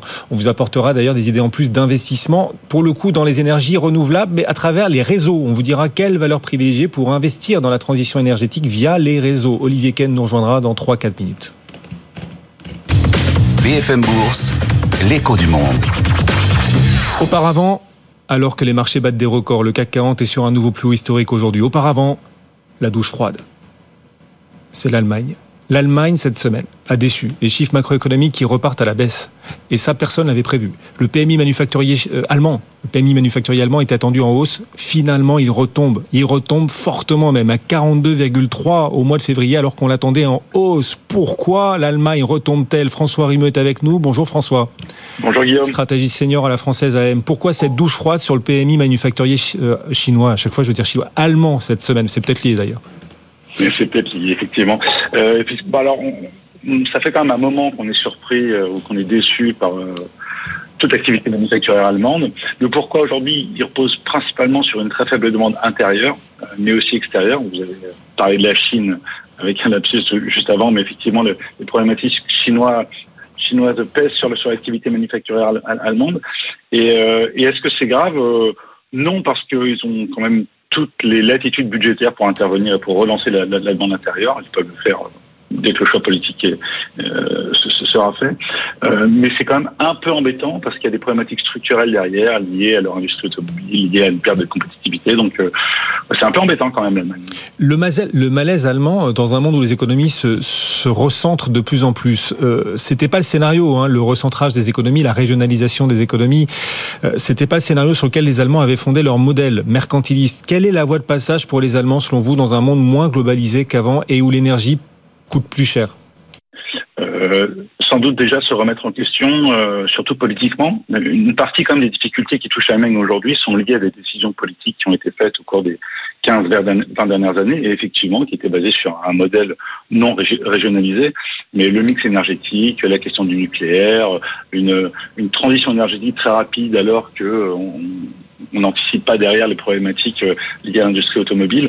Tout ça doit être mis à plat euh, et, il y a sans doute des choix politiques euh, importants qui, doivent, être faits en Allemagne, euh, ce qui n'est pas évident aujourd'hui avec une population très vieillissante et une stabilité politique qui n'est pas très forte. Hein. On, a vu les, taux d'approbation du gouvernement Scholz qui sont au plus bas en Allemagne aujourd'hui. Donc c'est difficile, mais ça passera sans doute par là et ce PMI manufacturier allemand, donc, qui aura marqué la semaine. On en a peu parlé parce que c'est vrai que le marché était complètement ébloui par euh, les publications des entreprises et notamment Nvidia euh, hier, mais hier aussi tombé au sens propre ce PMI manufacturier allemand. C'était hier matin à 42,3. Il euh, repart passe. Alors, il était déjà en zone de contraction, mais il fait encore machine arrière. Il se dégrade à nouveau, alors qu'on espérait un, un, rebond. Et c'est l'un des marqueurs quand même de cette nouvelle semaine boursière. L'Allemagne a du mal.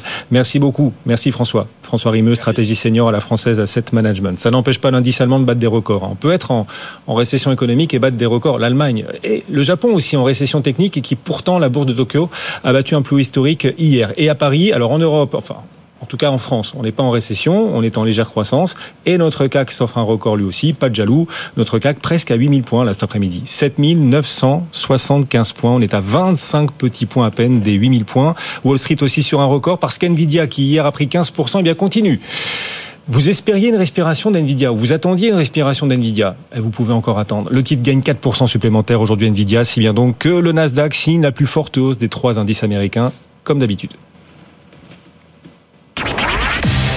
BFM Bourse, vos placements, nos conseils sur BFM Business.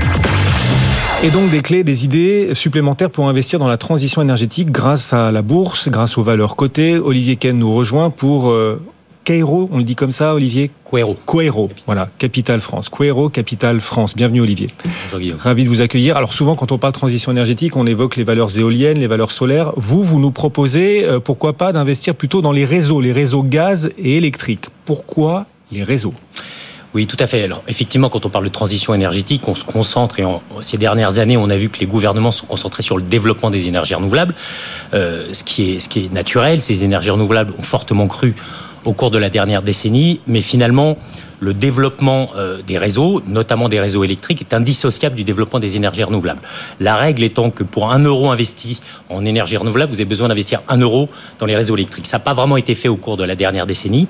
Euh, et il nous semble qu'aujourd'hui, alertés par les opérateurs, les gouvernements, la Commission européenne euh, prend conscience de ce, de ce retard, prend conscience que l'infrastructure électrique en Europe a un âge moyen de plus de 40 ans, qu'il va donc falloir euh, upgrader c'est-à-dire mettre, mettre, à, mettre à niveau. Euh, il va falloir le faire pour trois raisons principales. La première, on l'a dit, c'est pour accompagner ce développement des énergies renouvelables. Aujourd'hui, ça représente 40% du mix en Europe. On pense que ça va doubler au cours de la décennie. Donc il va falloir investir pour accompagner ce développement. Dans un deuxième temps, il va falloir euh, assister cette électrification massive de nos économies, l'électrification des transports, mais également des, des, des, chauffages urbains. Et la troisième raison, c'est une raison un peu plus stratégique, c'est ce qu'on appelle développer des réseaux d'interconnexion, interconnexion entre les pays, tout simplement parce que les énergies renouvelables ne sont pas nécessairement produites ou elles sont consommées. Donc il va falloir relier ces pays avec des réseaux, euh, des, nouveaux réseaux d'infrastructures, et c'est pour ça qu'en fait, on pense que c'est un moyen intéressant d'accompagner cette transition énergétique. Comment y investir en bourse Est-ce que d'ailleurs les acteurs des réseaux sont sensibles à, la conjoncture tout simplement, la conjoncture macroéconomique, aux évolutions des taux de banque centrale Est-ce qu'il y a une sensibilité à tout ça quand même? Alors, tout à fait. Il y a une sensibilité au taux d'intérêt qui est forte. Pour deux raisons. La première, c'est lié au business model qui est, très capitalistique. La deuxième raison est liée à leur mode de rémunération. Euh, ce sont des acteurs qu'on appelle régulés, c'est-à-dire que la rémunération de ces acteurs est déterminée par les autorités locales. Des, pays. Cette rémunération, sans rentrer dans le détail, en règle générale, elle est fixée sur 3 à 5 ans et elle est fonction de votre coût de capital. Donc c'est une, on vous permet un écart supplémentaire par rapport à votre coût du capital. Le coût du capital est bien sûr dépendant des taux d'intérêt. Donc en fait, depuis, euh, depuis 12 mois, face à la hausse des taux d'intérêt, on a eu une pression sur la rémunération future de ces opérateurs et donc boursièrement, ils ont plutôt été sous pression. On pense aujourd'hui que c'est intéressant de s'y intéresser à nouveau Mhm. pour deux raisons. Parce que les taux vont baisser, allez hop. Alors, parce que les taux, en tout cas, le consensus c'est qu'on arrive à la fin de la, la, hausse des taux. Donc ça, c'est la première chose.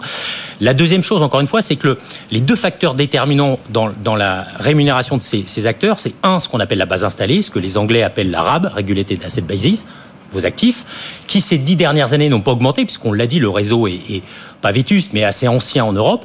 Et la deuxième raison, c'est cette rémunération. En fait, on peut avoir temporairement un décalage avec des taux d'intérêt qui montent et une rémunération qui était fixée sur 3-5 ans, euh, donc un écart qui se resserre. Aujourd'hui, dans un certain nombre de pays, euh, en Belgique, en Allemagne, en Italie, la rémunération a été augmentée. Elle a été augmentée pour compenser la hausse des taux d'intérêt. Elle a été également augmentée pour stimuler l'investissement nécessaire dans ces, dans ces réseaux. Du coup, quitte à investir dans la transition énergétique à travers les réseaux, les réseaux gaziers, les réseaux électriques, quels acteurs cotés en bourse est-ce que vous choisissez de privilégier?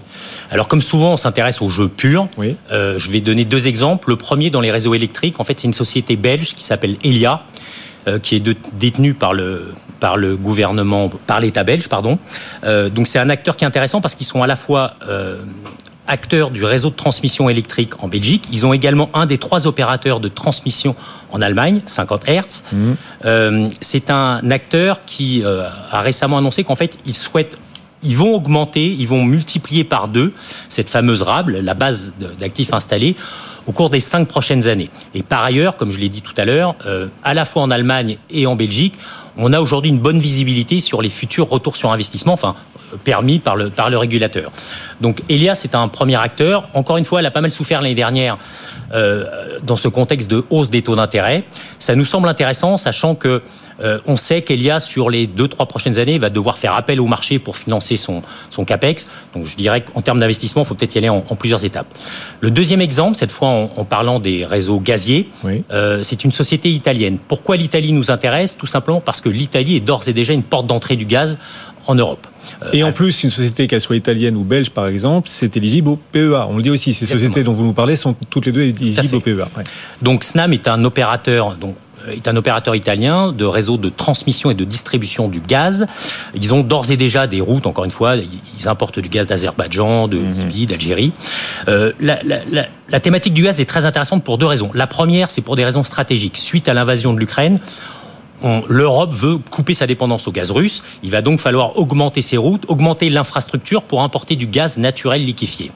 Euh, donc ça, c'est le premier driver, je dirais, à court terme. Et on sait d'ores et déjà, compte tenu des plans d'investissement, qu'on va avoir à peu près deux à trois fois plus de gaz naturel liquéfié importé à partir de 2025. Snam va en bénéficier. Mhm. La deuxième raison à plus moyen terme, c'est que pour euh, décarboner l'économie, il va falloir euh, il va falloir décarboner des secteurs à forte intensité énergétique. L'électrification sera pas possible. On aura besoin de gaz vert.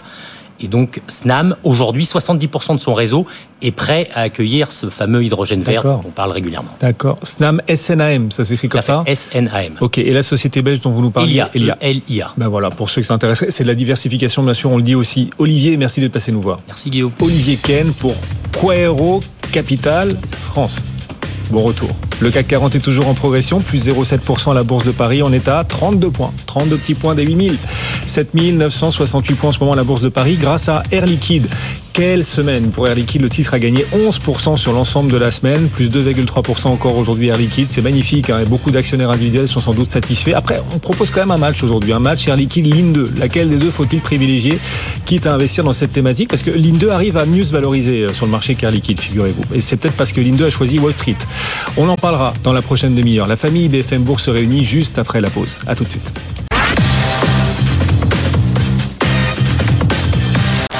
BFM Business, vos placements, nos conseils, BFM Bourse avec Guillaume Sommerer. Et la famille réunit Sabrina Sadgui pour les équipes web bfmbourse.com. Bonjour Sabrina. Bonjour Guillaume. Que d'articles encore aujourd'hui. Encore oui. Avant le week-end, mais vous n'arrêtez jamais. On n'arrête jamais 7, 7, jours sur 7, Ouais. 24 heures sur 24. Et en plus, la semaine a été dense, hein, elle a été sacrément riche. Quelle semaine on vient de vivre, les amis. Et en plus, et en plus, on la termine en fanfare. On est, on est sur le CAC 40, mais aussi à Wall Street, euh, partout. On est sur de Et nouveaux record. records, exactement. ouais. Le CAC 40 est actuellement, Sabrina, à 7971 points. On est presque aux 8000 points.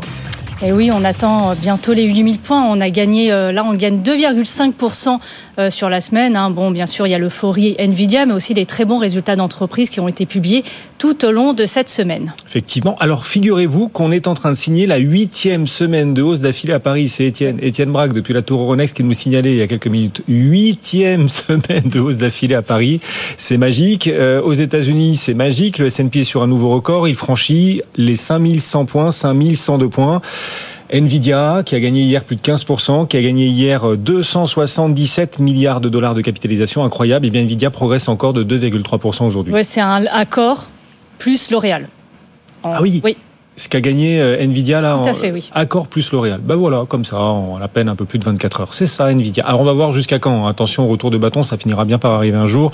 Puis à un moment, quand on prend des gains, euh, enfin quand on multiplie les gains, on veut aussi prendre des bénéfices. Ça arrivera un jour. Ça arrivera, aussi, oui. Imagine. Bon, en tout cas aujourd'hui, c'est pas le cas. Nvidia continue de, de progresser. Andrea Twigny est avec nous depuis les bureaux de Saxo Bank. Bonjour Andrea, ravi de vous retrouver sur un record en plus pour le Bonjour. CAC 40. On le disait, le CAC est sur des niveaux qu'on n'avait jamais vus avant, 7970 points à l'instant. Ouais, ça continue la hausse sur, euh, sur les indices, sur le CAC aux États-Unis. On a quand même une hausse continue, on a un momentum qui est extrêmement fort. Ce qui est assez étonnant, c'est qu'on avait senti quand même quelques signes d'essoufflement avant la publication justement des résultats d'NVIDIA. Et c'est NVIDIA qui est venu redonner du carburant. On avait vu un Nasdaq un petit peu en difficulté avant la publication. Et là, c'est vrai que cette publication, elle vient tout changer parce qu'elle a redonné du carburant, que ce soit aux indices américains ou aux indices européens, avec le CAC qui progresse assez nettement. Je vous l'avais dit sur les indices américains, record pour le S&P, record aussi pour le Nasdaq. Donc du coup, on est quand même sur euh, sur des niveaux qui sont extrêmement soutenus et donc on a une dynamique qui est euh, très forte, très porteuse sur le CAC. On vise évidemment les 8000 points, c'est le premier niveau si on regarde des projections techniques, c'est le premier niveau qu'on peut aller viser même légèrement en dessous des 8000 points et après au-delà le prochain niveau c'est 8080 points. On est très très loin des zones d'alerte sur le CAC. La première zone qu'on peut surveiller c'est 7750, c'est un premier niveau de neutralisation de la tendance. Pour le moment, on en est quand même assez loin. Et autre niveau à surveiller sur le CAC, 7550. Ça, c'est un vrai niveau d'alerte pour le coup. C'est un niveau Dès qu'on, si on venait à casser ce niveau, là, on pourrait avoir quand même un retournement. Mais pour le moment, tant qu'on reste au-dessus, on a un potentiel de hausse euh, qui est euh, qui, qui est toujours qui est toujours possible, qui est pas essoufflé. Euh, si on le regarde, on est aussi, c'est assez intéressant, au-dessus des valorisations, des niveaux de valorisation qu'avaient fixé les analystes en début d'année, que ce soit pour le CAC ou pour les indices américains. On est au-dessus de la moyenne qui était fixée sur les niveaux de fin d'année. Donc c'est quand même c'est dire la performance des indices depuis le début de l'année. C'est assez intéressant, mais pour le moment en tout cas, il n'y a aucun signe de capitulation de ce mouvement haussier. Donc ça continue. Et ce qui fait plaisir, c'est qu'en plus, la hausse, par exemple, à Paris, elle est entre autres portée par. Alors, il y a Nvidia, bien sûr, encore, mais il n'y a pas qu'Nvidia quand même. Air Liquide, la plus forte hausse, c'est Air Liquide. On y reviendra tout à l'heure, euh, Sabrina. Mais ça fait plaisir de voir des valeurs comme ça de fonds de portefeuille remonter elles aussi à la surface et ça nous fait une belle surface là. Les marchés en eau turquoise, en l'occurrence, Air Liquide gagne 2,3% supplémentaires euh, en ce moment, ce qui fait sans doute plaisir à ces quelques 750 000 actionnaires euh, particuliers. Ouais, 750 000, pas mal effectivement. Beaucoup d'actionnaires particuliers heureux cette semaine du fait de la remontée d'Air Liquide qui sur la semaine a gagné 11%. Un autre titre sur lequel on voulait attirer votre attention, c'est cette société américaine cotée en bourse qui a réussi à l'unir. Pour la première fois, une société privée a réussi à poser un engin sur la Lune. C'est Intuitive Machines. Le titre à Wall Street, il est coté à Wall Street, c'est un groupe américain, euh, comme toujours. hein gagne 19%. Intuitive Machines, donc après cet alunissage réussi, gagne 19% sur le marché euh, américain. C'est la première fois depuis 1972 hein, que les Américains posent un engin sur la Lune. Et c'est important parce que cet engin s'est posé près du pôle sud lunaire. Là où, là où des gisements de glace sont possibles. C'est pour ça. C'est pour ça que les Américains y vont. Parce que si de la glace est détectée, ça voudra dire qu'on pourrait, pourquoi pas, installer dans le futur une colonie lunaire qui se nourrirait de cette, ce H2O, cette eau. Et ça pourrait aussi apporter du fuel, parce qu'il y aurait de l'hydrogène. Du fuel pour le décollage vers, vers Mars. Elon Musk d'ailleurs veut accéder à ces mêmes gisements. Et donc c'est Intuitive Machines qui y pose pour la première fois un pied à travers cette nacelle. Et c'est aussi une première, une première de voir une société privée atterrir ou à l'unir plutôt sur la Lune. Intuitive Machines à Wall Street gagne 19% en ce moment. Une autre valeur euh, retient votre attention aujourd'hui. Euh, Andrea, c'est une autre valeur américaine d'ailleurs. On est dans le secteur de la santé cette fois. Un acteur de la santé, de l'anti-obésité aussi bien sûr, le titre Eli Lilly. Vous voyez un potentiel intéressant, des signaux techniques intéressants sur Eli Lilly, Andrea oui, tout à fait. Sur Eli Lilly, on, a comme, on commence à voir un, une figure de, de, retournement, une figure baissière de retournement sur le titre. Donc là, c'est assez intéressant parce que ça fait partie des valeurs qui ont fortement progressé. On sait que le thème des, euh, des médicaments contre l'obésité, c'est un thème très porteur. C'est le concurrent direct de Novo Nordisk. Et là, on voit quand même une forte progression sur le titre. Mais on commence à avoir des premières prémices, on va dire, d'un top qui a peut-être été atteint sur, sur cette valeur et des premiers signes potentiels de retournement. Donc ça serait intéressant. Si ça venait à être confirmé, il faudrait qu'on passe du coup sous le niveau des 725 dollars, ce qui pourrait amener le titre jusqu'à 691. Et pour invalider ce scénario du coup de retournement baissier, il faudrait que le titre continue sa progression et passer au-dessus des 793 dollars. Mais du coup, à surveiller parce que ça fait partie de ces titres qui ont fortement progressé depuis le début de l'année, mais qui commencent à montrer justement ces signes d'essoufflement et de potentiel début de retournement baissier. Effectivement, peut-être un signal faible pour la suite. Et là, Lily, des signaux de retournement. Merci Andrea de nous alerter. BFM Bourse et Saxo Bank. Bonne fin de journée, bon week-end chez Saxo, Andrea. Le CAC 40 est donc en hausse, nouveau record. Et c'est d'ailleurs aussi, Sabrina, l'objet de la question du jour qu'on pose sur les réseaux sociaux, notre fil X BFM Bourse, notre fil LinkedIn aussi. La question qu'on vous pose aujourd'hui avec ces records sur le CAC, à Francfort, à Tokyo, à Wall Street, est-ce que pour vous, les marchés sont désormais dans un dans une bulle, voilà. Est-ce que c'est une bulle boursière à laquelle on assiste ou pas une bulle boursière? Telle est la question qu'on vous pose sur les réseaux sociaux. Dans un instant, on vous dira bah, comment vous avez choisi de répondre. Vous, Sabrina, vous diriez bulle ou pas bulle? Alors, je vais faire semblant de ne pas avoir vu ce qu'il y a à l'antenne. Hein, euh, voilà, l'écran, hop. Alors, pour moi, je vais dire qu'il n'y a pas de bulle parce que la hausse se fait euh, sur des résultats euh, d'entreprise plutôt globalement bons hein, et même au-dessus des attentes. On a Nvidia qui concentre l'attention des marchés, hein, qui explose le consensus depuis 8 ou 9 trimestres. Et les mouvements sur Nvidia, ça se fait sur, sur des milliards d'euros. Donc on a cette sensation que voilà, c'est une bulle, c'est des gros mouvements assez impressionnants. Alors que non, euh, Nvidia, comme les, vos intervenants l'ont dit euh, régulièrement, c'est un poisson pilote de l'IA. Et surtout, bah, par exemple, à Paris, on a Air Liquide là, qui est sur des sommets avec une publication euh, canon. On a aussi Hermès, le luxe qui a cartonné. Stellantis et Renault qui ont aussi publié des résultats au-dessus des attentes. Donc non, les, la, la saison des résultats a été plutôt bonne. C'est pour ça que je trouve qu'il n'y a pas de bulle sur le CAC, en tout cas sur les marchés. C'est ce que nous disent la plupart de nos experts. Mm. Pour eux, il n'y a pas de bulle, effectivement. C'est ce que nous disait Thierry Gauthier tout à l'heure à 16h. C'est ce que nous disait auparavant euh, Christopher Dembig pour euh, Pictet AM. Ils nous disent qu'il n'y a pas de bulle. Parce qu'en plus, les marchés touchent des records alors que les politiques monétaires sont plus restrictives. Donc on n'est pas dans une forme d'exubérance irrationnelle, la bulle de liquidité, pas du tout. Ce sont les résultats des entreprises qui portent les marchés. Ces résultats sont largement au-delà des attentes et soulagent les investisseurs. Bon, alors et vous vous tous, qui avez choisi de voter sur nos réseaux sociaux, vous avez voté pour la bulle, on est en bulle, ou plutôt pas en bulle? Eh, vous êtes méfiant.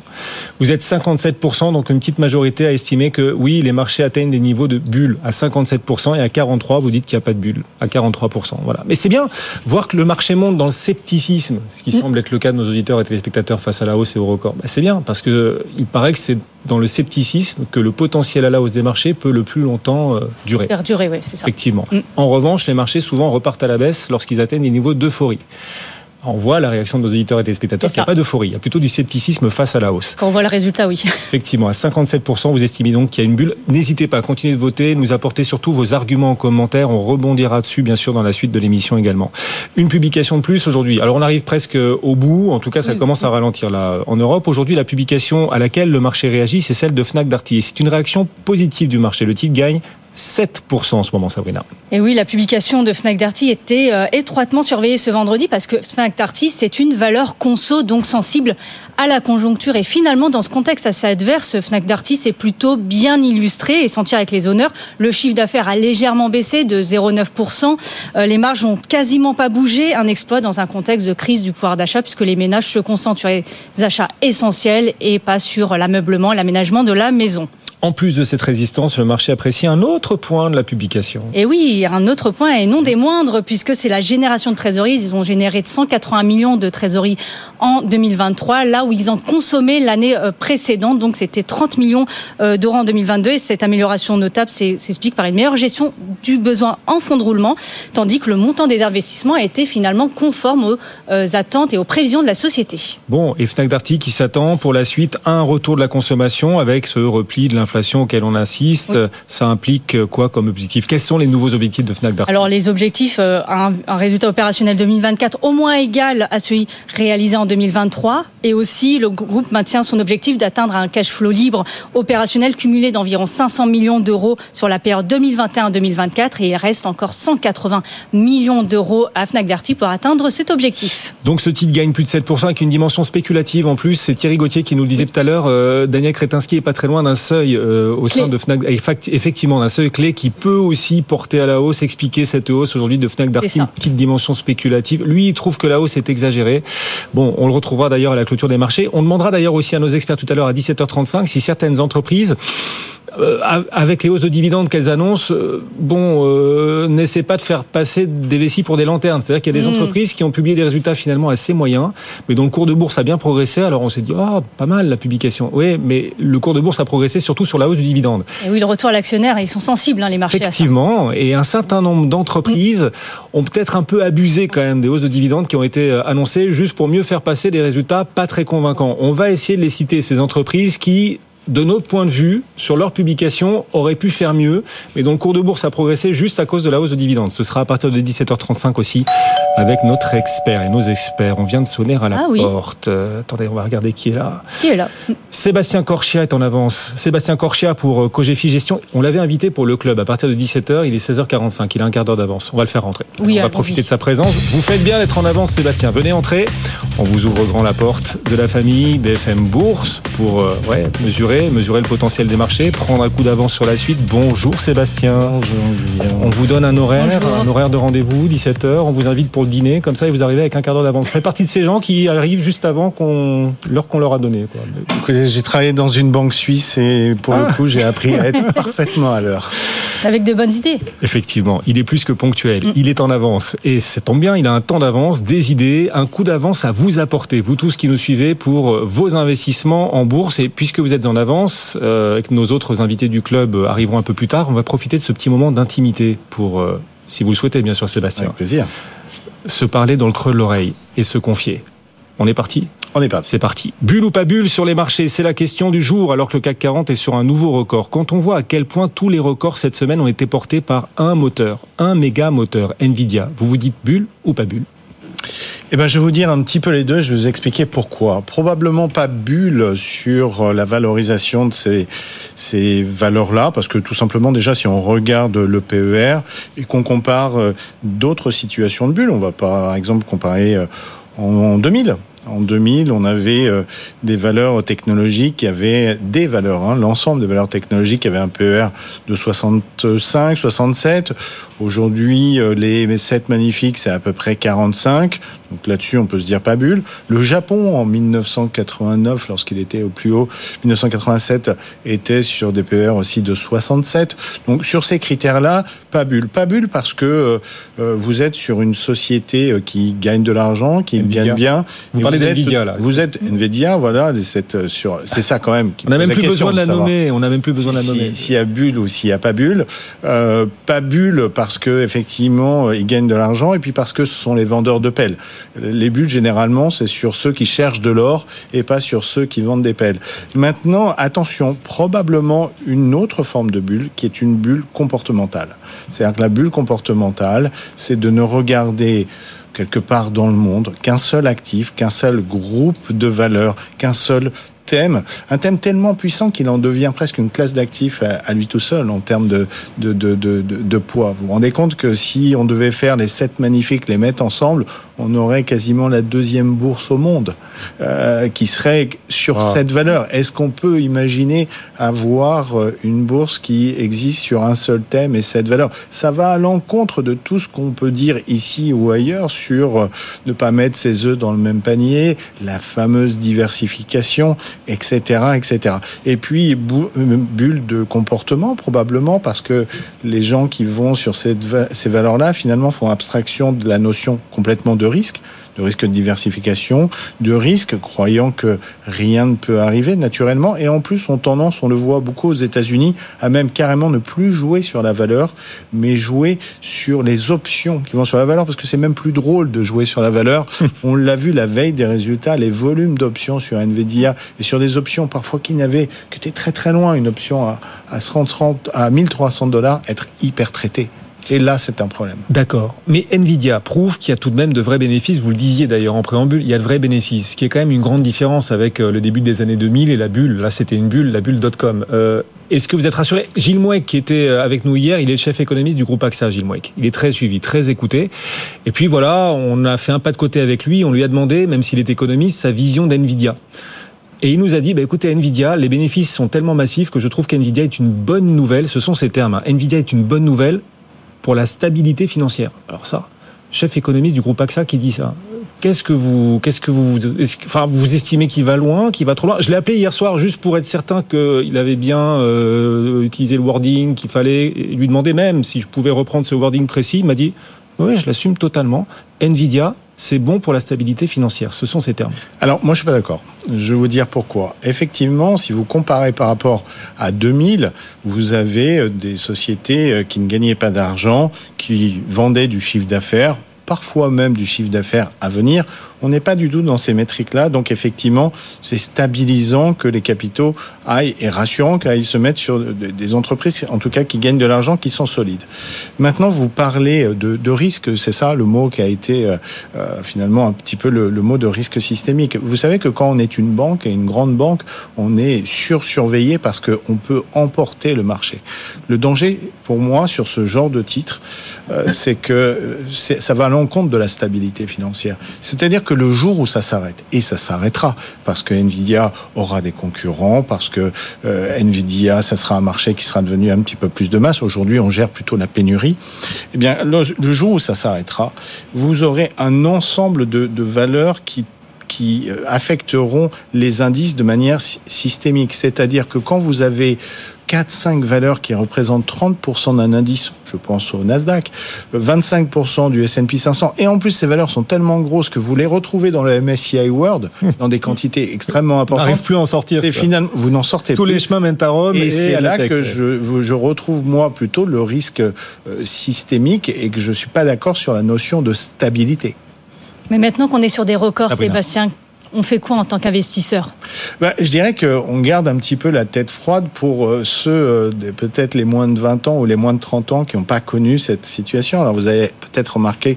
Mais c'est nous, c'est Sabrina et moi, on a moins de, moins de 30 Exactement, ans. moins de 20 Alors ans, c'est moins pas mon 30. cas. J'ai un peu de, de barbe et des cheveux blancs. Et pour le coup, on- euh, ma génération a été marquée quand même par euh, par euh, 2000 en se disant les arbres ne montent pas jusqu'au ciel. Ma génération est aussi une génération qui a connu euh, différentes crises boursières assez puissantes hein, euh, et, se rappelle effectivement que lorsque le marché se retourne, bah, la veille, on savait pas pourquoi il allait se retourner. Je pense à mars euh, 2000 ou à des événements euh, comme ça. Et que on doit gérer le risque. Et quand on est un professionnel des marchés, généralement, on nous paye pour faire de la performance, mais on nous paye pour faire de la performance avec un risque mesuré parce que c'est l'argent de nos clients, en fait. Euh, donc, euh, euh, il y a garder un petit peu la tête froide, euh, de se dire que sur la bourse, il y a beaucoup d'autres thèmes qui sont, euh, euh, comment Oui. dire, Mm. attractifs et qui sont pas forcément euh, très chers. Et c'est la, c'est la bonne nouvelle d'ailleurs d'ailleurs des dernières semaines, c'est qu'il y a d'autres valeurs que la tech et le luxe qui progressent. On a Air Liquide qui progresse énormément, soit sa Oui, publication, mais beaucoup il y a- de y a publications Il y a saluées. beaucoup aussi de, de sous-thèmes euh, qui, qui ne progressent pas. Il y a deux choses que je voudrais juste pour terminer. La première, c'est de s'interroger sur peut-être une forme d'incohérence. C'est-à-dire que si ces valeurs-là montent autant, attirent autant les capitaux, c'est que quelque part, ils ne trouvent pas l'alternative à côté, ou s'ils la trouvent pas, ils n'en veulent pas. Et pourquoi ils n'en veulent pas? Parce qu'ils considèrent que finalement, l'économie mondiale ou américaine n'est finalement pas aussi forte qu'ils le pensent, et donc ils peuvent préfèrent se réfugier sur de la sécurité. C'est une forme en fait d'aveu que dire qu'il n'y a rien de plus intéressant ou, ou euh, d'alternatif sur le reste de la côte parce que l'économie n'est pas assez forte. Et puis deuxième chose qui m'intéresse quand même et surtout, c'est pendant que tout le monde se jette sur ces valeurs-là, bah, les fameux insiders, ceux qui sont les, les plus au fait de l'économie et de ces économies-là, qui sont souvent les propriétaires de ces sociétés-là, vendent leurs titres. Ils sont en train de vendre leurs titres là. Mais bien sûr, Warren Buffett, il vend ses titres Apple, n'est-ce pas? Jeff Bezos, il vend pas ses titres Amazon alors que ça rentre dans le Dow Jones? Il a vendu Jeff Bezos, le patron d'Amazon, en en deux semaines à peine, même 11 milliards. On est à plus de 11 milliards. 11 milliards. Il vend tous semaines. les jours. Il vend tous les jours. Mark Zuckerberg, avant les résultats, pourtant il s'est fait verser un dividende.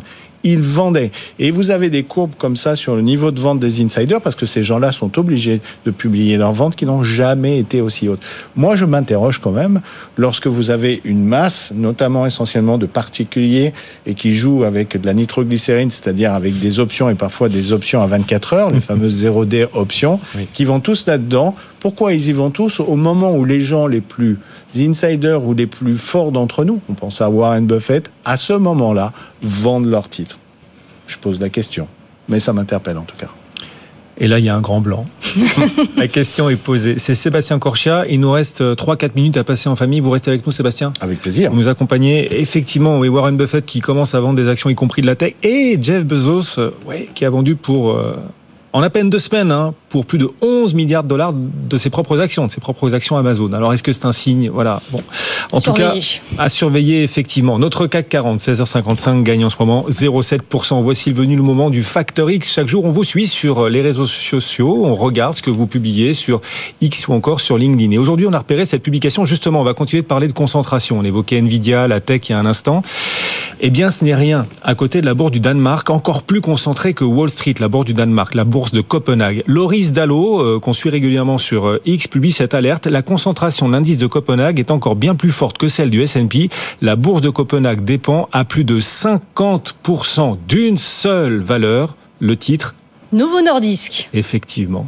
Qui euh, pèse 550 milliards de dollars et c'est la première capitalisation européenne et la 14e mondiale. Et ce laboratoire a vu sa, sa valorisation doubler depuis 2016 et c'est grâce à quoi? Ces médicaments anti-obésité et ces Eh oui. médicaments anti-diabète, Mm. le Wegovy qui est le médicament anti-obésité et l'Ozempic, le médicament euh, anti-diabète. Attention, on les confond parce que l'anti-diabète peut être aussi détourné pour perdre du poids. Et en 2023, les ventes d'Ozempic ont bondi de 66% et de 407% pour le Wegovy. Et en bourse, ben, on apprécie. hein. C'est sûr que Novo Nordisk pèse 50% de l'indice euh, danois qui pèse lui-même la bourse de, de- de Copenhague moins de 1000 milliards de dollars. Et selon petit. Bloomberg, c'est tout petit, hein, c'est c'est petite bourse. Et le Wegovy, le, méga- le médicament anti-obésité de Novo Nordisk, pourrait être commercialisé en Europe comme traitement préventif des crises cardiaques pour les patients obèses et en surpoids. Donc euh, peut-être que Novo Nordisk va encore euh, grimper euh, d'ici là. Plus de 50% de la bourse de Copenhague, c'est une seule valeur, Novo Nordisk, Sébastien. C'est- délirant, mais ça m'appelle à, à plusieurs commentaires. Le premier, c'est que en fait, ça fait de l'ombre à de très belles valeurs qui sont à- à- au Danemark. Je pense à Maersk, par exemple. Je pense euh, aux éoliennes également.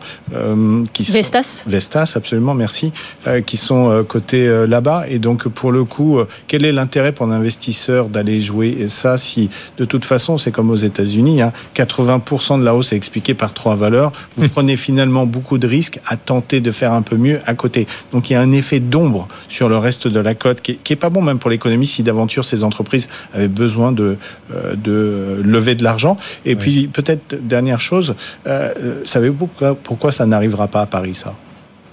Eh ben parce qu'à Paris, on a appris de la crise de 2000. Et à la crise de Mm. 2000, quand France Télécom faisait 18% du CAC 40 et qu'on a revu les, les- les indices, on a créé ce qu'on appelle un facteur de plafonnement. Donc C'est-à-dire cap à que 15, c'est ça? voilà, plus jamais euh, à la Bourse de Paris, vous pourrez avoir une valeur qui dépassera les 15%. On ne l'a pas fait dans d'autres pays. Et si ça, ça avait été fait, qui était un enseignement de la crise de 2000, c'était un enseignement de la crise de 2000, si ça, ça avait été fait, notamment aux États-Unis, probablement qu'aujourd'hui, on arriverait un peu à caper les choses. Et pourquoi on l'a fait C'est pour éviter de recréer justement ces effets de déversement le jour où ça tombe. Après, Wall Street, le S&P dépend à 30% hein, des 7 magnifiques, à 30%. La, la- la valeur qui pèse le plus à Wall Street, c'est Microsoft. Ça représente 10%, du 10%, S&P. Ils sont, ils sont pas, ils sont à 10%, 10% du S&P. Mais sur le Nasdaq 100, Ah. par exemple, vous êtes à 38% sur les cinq premières valeurs. Euh, et vous avez même un écart, vous pouvez le, le mesurer. Vous mesurez le Nasdaq 100 versus le Nasdaq Composite, où il y a encore plus de valeur. Finalement, les dernières, elles ne servent plus à rien. La plus grosse capi à Paris, c'est LVMH, qui pèse dans le CAC 40 11,6%. Ouais, un peu moins de 12, oui, c'est ça. Un peu moins de 12%, exactement. Attention, il ne faudrait pas qu'LVMH progresse trop. Il passerait les 15%. C'est interdit de trop progresser. Merci beaucoup, la famille qui se réunit chaque jour et la patrouille qui nous rappelle. On est presque Ah en oui. retard. Vous venez d'entendre l'alerte. Sébastien, vous restez avec nous Oui, bien sûr. Le club, le club à suivre dans un instant. On va continuer de parler des marchés euh, au global, bien sûr. Euh, la famille qui se réunira à nouveau lundi à 16h30 pour de nouvelles aventures. Merci, Sabrina. Merci Guillaume. Sabrina Sadgui en pleine forme, beaucoup d'articles sur bfmbourse.com et notamment cet article consacré effectivement à Fnac Darty aujourd'hui. Une hausse de 7% après la publication et peut-être un passage de, un passage de seuil à venir par Daniel Kretinsky, Ah, on va voir. peut-être, à voir. Peut-être un À peu de spéculation. ouais. Effectivement, l'article est passionnant et disponible. Nous, on se retrouve donc dans moins de deux minutes. Super séance, nouveau record, comme tous les jours. Le CAC 40 aujourd'hui est à 7967 points. Nouveau record aussi aux États-Unis. Et Nvidia, qui hier a gagné 15%, continue, plus 3% aujourd'hui. À tout de suite. BFM Business, l'info éco. BFM Bourse, la troisième heure démarre dans un instant et Air Liquide est en tête du CAC 40 cet après-midi, plus 2,2% cette valeur la plus détenue par les particuliers en France. Air Liquide, ben voilà, ce titre qui fait des heureux cette semaine. Sur la semaine, Air Liquide gagne plus de 11%, mais ça va pas nous empêcher de vous proposer un match. Match Air Liquide, ligne 2. Laquelle des deux privilégiés, quitte à investir dans cette thématique on vous pose cette question parce que ligne 2 en bourse arrive à mieux se valoriser qu'Air Liquide, même si Air Liquide vit une belle semaine. On proposera, on jouera ce match tout à l'heure, donc dans cette troisième heure de BFM Bourse, mais d'abord l'ensemble de l'actualité. Il est un peu plus de 17h. Johan Delera nous accompagne. Rebonsoir, Johan. Rebonsoir Guillaume, bonsoir à tous. Le grand débat demain au Salon de l'Agriculture est en train de virer au fiasco. Emmanuel Macron, vous le savez, doit échanger avec des agriculteurs, mais le syndicat majoritaire, la FNSEA, refuse d'y participer. Son président Arnaud Rousseau a déclaré ce matin que l'exécutif n'avait rien compris aux problématiques des agriculteurs. Côté distributeur, Michel-Édouard Leclerc fustige un coup de com', pas au niveau de la situation. Les critiques pleuvent sur l'Élysée qui plaide l'erreur de communication après avoir indiqué hier que le mouvement écologiste Les Soulèvements de la Terre était invité au débat. Mais la colère des agriculteurs a obligé l'État à rétropédaler ce midi. Nicole Belloubet promet qu'il n'y aura pas de suppression d'emplois dans l'éducation nationale.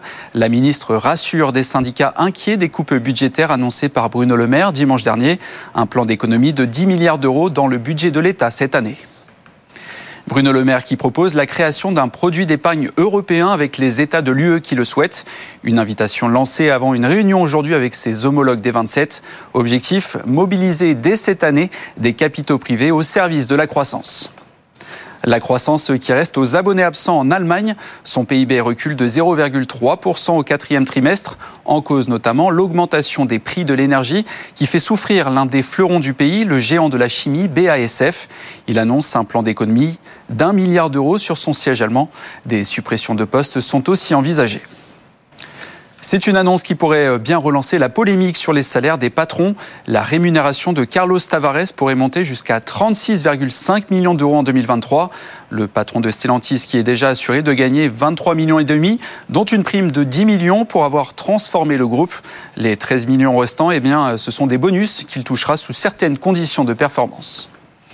La Hongrie achète quatre avions de combat à la Suède. C'est ce qu'a annoncé le Premier ministre Viktor Orban. Il reçoit aujourd'hui à Budapest son homologue suédois. Cet accord laisse à penser que le vote lundi au Parlement hongrois sera favorable. Il doit décider de l'adhésion de la Suède à l'OTAN. Après la levée du veto turc fin janvier, la Hongrie est le dernier État membre à ne pas avoir ratifié l'adhésion de Stockholm. Enfin, la Tour Eiffel va rester fermée. Les syndicats du personnel ont voté ce midi la reconduction de la grève débutée lundi. Ils réclament des changements dans la gestion du site menée par la ville de Paris. Une nouvelle assemblée générale est prévue demain matin.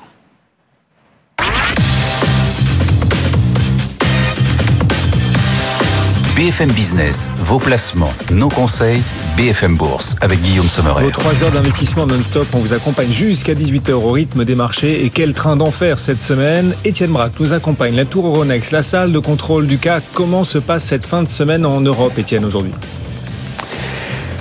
En fanfare avec un CAC 40 qui tutoie les 8000 points, 7959 points à l'instant, c'est une hausse de 0,6%, alors que tiens, le Nasdaq est en train de basculer dans le rouge, puisque vous avez un indice qui perd 0,5%. Nvidia bascule dans le rouge, la valeur perd un peu plus d'un pour cent, alors que souvenez-vous, à l'ouverture, elle gagnait quasiment 3%. Vous avez Apple qui perd du terrain, vous avez également Amazon ou encore Microsoft. Donc tout ça, ça pèse sur la tendance aux États-Unis, mais en Europe, le CAC 40 garde le cap sur des records historiques, grâce notamment à tout un tas de valeurs qui sont sur des plus hauts. Air Liquide sur un record historique, idem pour Stellantis ou encore pour Hermès. À l'inverse, les retardataires et les valeurs défensives continuent de, de sous-performer. On sera ensemble dans une demi-heure, mais le CAC 40 est bien parti en tout cas pour signer aujourd'hui une huitième séance consécutive dans le vert. Huitième séance, hein, on est d'accord, pas huitième semaine, euh, Étienne. Huitième séance consécutive pour euh, le CAC séance, oui. séance effectivement dans le vert pour l'indice CAC plus 0,6% ce soir donc euh, et très probablement un record de clôture à venir. On est très très bien parti. Les marchés sont-ils en train de former une bulle? Voilà. Est-ce que c'est à une bulle boursière qu'on est en train d'assister ou pas? Cette question, elle est simple. On va la poser dans un instant à nos experts, bien sûr. Pendant ce temps, Nvidia, on disait, se retourne légèrement à la baisse cet après-midi après son incroyable hausse d'hier. Gilles Mouet, qui hier était avec nous, chef économiste d'AXA, il nous disait les bénéfices d'Nvidia sont si massifs que, à mes yeux, nous disait-il, Nvidia est une bonne nouvelle pour la stabilité financière. Ouais, il l'a prononcé, il l'a dit, il l'a formulé comme ça.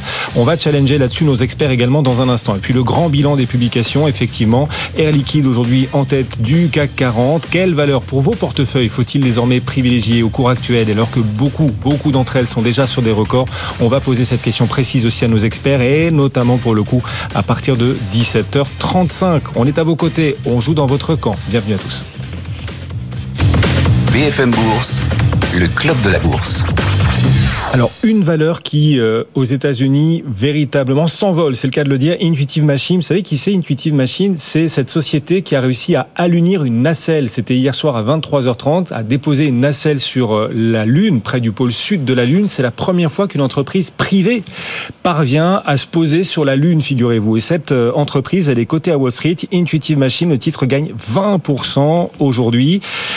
C'est important le pôle sud lunaire, hein, dans la mesure où on imagine, on envisage des gisements de glace sur place, donc H2O et potentiellement de l'hydrogène, ce qui permettrait pourquoi pas à terme de nourrir une colonie lunaire. C'est pour ça qu'Intuitive Machine a déposé cette nacelle, et puis ça permettrait peut-être aussi de nourrir en fuel un, un futur décollage vers Mars. Elon Musk d'ailleurs veut accéder à ces gisements sur le pôle sud de la Lune. Et cette valeur donc qui en profite aujourd'hui, plus forte hausse du marché américain, plus 20% en ce moment Intuitive Machine. On en parlait avec nos experts vers 15h30. Le replay est disponible si vous voulez en savoir plus sur notre site bfmbourse.com.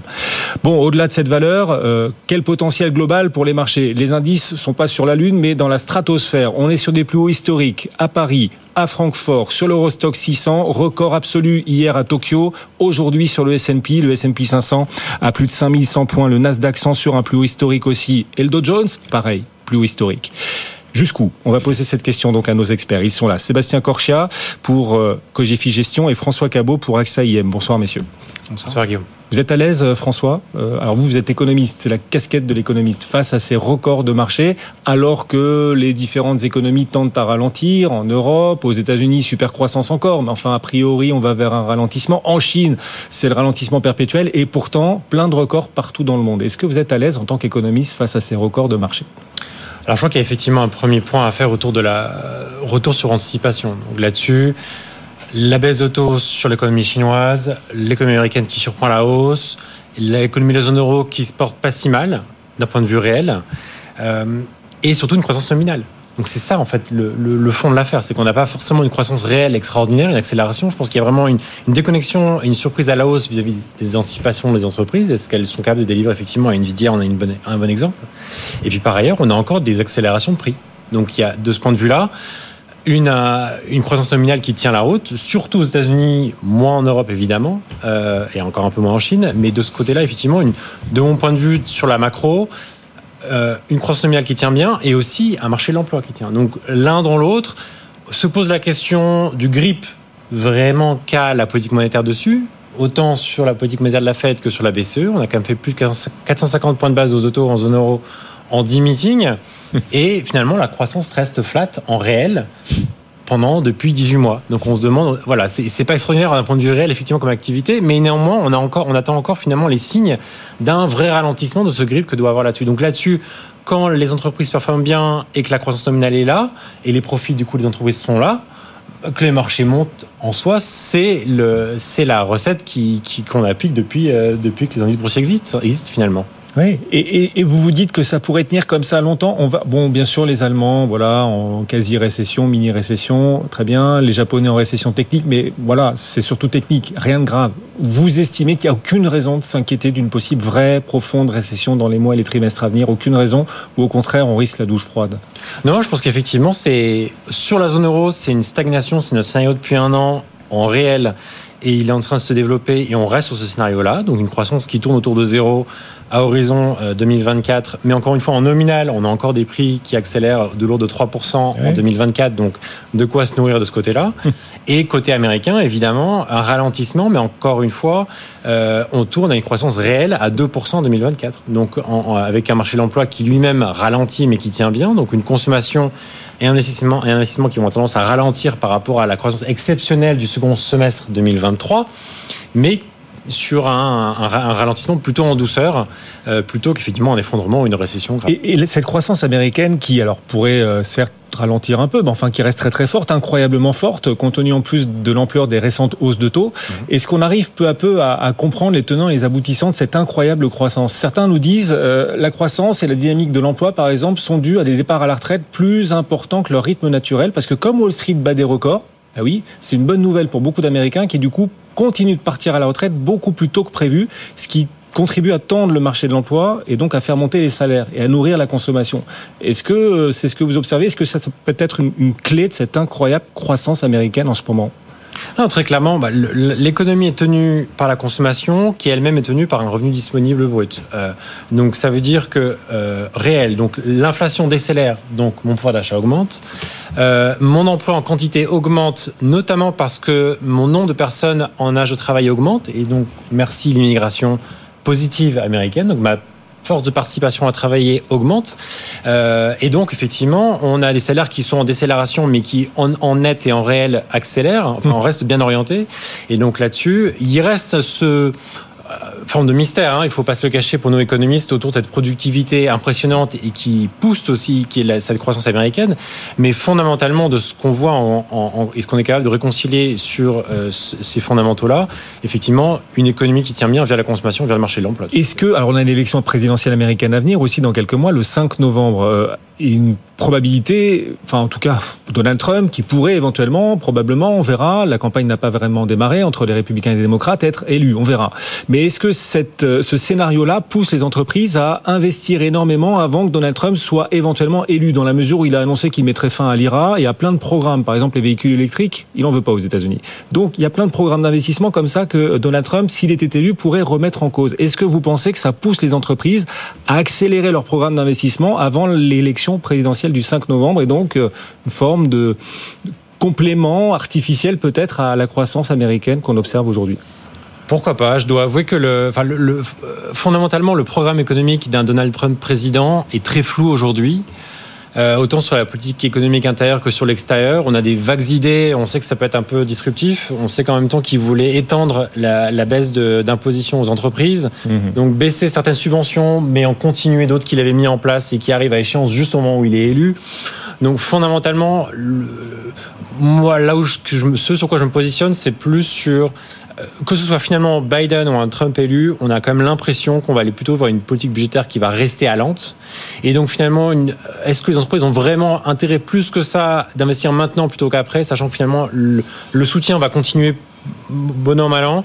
J'ai pas l'impression. On est, on est vraiment pas sur une histoire qu'on pourrait avoir à l'européenne. On a pour le coup une vraie conciliation budgétaire de ce côté-là. C'est un miracle. hein. On est dans le club. On n'a pas encore parlé d'intelligence artificielle. On vous rassure, on va le faire dans un instant. On n'a pas encore prononcé le nom d'Nvidia, mais on le fera dans un instant, promis, bien sûr. Bon. Mais avant de le faire, avant de revenir aux entreprises aussi au sens large, Sébastien, votre regard sur ces records, ces différents records, jour après jour, des marchés partout, Tokyo, Francfort, l'Eurostock 600, le Nasdaq, le CAC 40, euh, le Nasdaq 100, le S&P, alors que l'économie ralentit. Est-ce que vous vous dites qu'on est dans une forme d'exubérance irrationnelle des marchés? Non, on a une forme d'incohérence des marchés. C'est-à-dire que si vraiment vous croyez euh, à cette euh, bonne tenue de l'économie américaine, et je suis parfaitement d'accord avec tout ce qui a été dit, euh, mais qui a quand même beaucoup d'hypothèses. On a beaucoup euh, parfois de, de, de mal à, à, à, comprendre le comportement, par exemple, du consommateur, qui, qui est très endetté, qui continue euh, à, comment dire, à consommer, etc., etc., etc. Aussi sur une économie qui est quand même dopée à la dette, hein, au déficit budgétaire et à la dette. Il ne faut pas l'oublier. Un moment où les taux sont au plus haut, ça fait partie de ces risques. Et là, je rentre dans le dans le monde des incohérences et des risques. C'est-à-dire un marché qui monte, qui monte en faisant abstraction totale des risques qui peuvent être politiques, le flou artistique complet sur, sur les élections, euh, sur, euh, dirais, le risque géopolitique qui monte, il peut être au Moyen-Orient, mais il peut être de nouveau aux portes de l'Europe. Hein. Je vous rappelle que le front euh, ukrainien et russe, il est quand même extrêmement fragile, et avoir les Russes dans, dans euh, quelques semaines à 200 km de Kiev, ça pourrait réveiller un petit peu tout le monde, et ça, c'est quand même pas pressé, vous le voyez euh, avec le, le, le VIX. Et puis, incohérence aussi, parce que pour deux choses, d'abord, parallèlement à la hausse de ces marchés, vous avez euh, tout un tas d'investisseurs institutionnels qui partent leur liquidité sur les monétaires. On en est à 8000 milliards sur les, les, le monétaire ou assimilé monétaire. Ah oui. C'est-à-dire que c'est des gens qui ne veulent pas participer à la hausse. Ah tiens, les institutionnels, beaucoup d'institutionnels préfèrent non, le monétaire au, au marché haut, On est au plus haut. Il y a eu encore 160 milliards qui est allé se mettre sur les monnaies fund market, money man, euh, market money, fund market, euh, vous avez compris, les fonds monétaires, pardon, je me suis embrouillé, euh, qui sont allés se mettre là, c'est-à-dire des fonds qui rapportent le, le, le, taux sans risque et des taux qui sont, on le sait, en plus appelés à baisser. Pourquoi ils vont se mettre là? C'est une vraie question. Plutôt que sur le marché action qui monte, parce qu'ils n'y croient pas. Ils se méfient en tout de cette cas, hausse. si vous vous mettez là, c'est que vous ne voulez pas participer à la fête. L'autre chose, c'est que si vous y croyez autant que ça, pourquoi allez-vous mettre sur seulement quelques valeurs qui sont des valeurs extrêmement rassurantes? Des valeurs, et là je vous fais la transition sur celle du moment, mais des valeurs extrêmement rassurantes, c'est-à-dire des valeurs certes qui ont euh, des bénéfices, mais qui sont des valeurs somme toute de croissance et que si vous dites que l'économie est robuste, qu'il n'y a pas de même pas de soft landing, il n'y aura pas de no landing, mmh. pourquoi le marché n'achète pas euh, je sais pas du Caterpillar, euh, n'achète pas des valeurs pétrolières, n'achète pas des small caps? Si on regarde par exemple le Russell 2000 Mais justement, ne suit pas ça. parce qu'il n'y aura pas d'énormes rebonds de la croissance. Pourquoi il n'y aura pas d'énormes rebonds de la croissance? Parce qu'il n'y a pas d'énormes ralentissements. Alors, si comme il n'y a pas, a pas d'énormes ralentissements, on est content, ça permet au marché de battre des records. Mais comme il n'y a pas d'énormes ralentissements, on n'aura pas non plus d'énormes rebonds. Sauf que vous battez des records parce que ces records ont une forme un peu artificielle tirée par cette hyper concentration sur quelques valeurs. Et vous le savez très bien parce que si vous comparez le, euh, les indices équipondérés avec les indices pondérés, c'est plus du tout la même vue de marché. Plus du tout. Vous êtes très méfiant. Sébastien Corchia et nous, on entre dans la dernière ligne droite de cotation. On accélère vers la clôture. On n'est plus qu'à 17 minutes de cette clôture. Et ça se présente très très bien en Europe. Vous restez avec nous, messieurs. Le CAC 40 s'oriente vers effectivement un record de clôture. On gagne 0,6% en ce moment, 7964 points. On est à 36 points des 8000 points. On y est presque.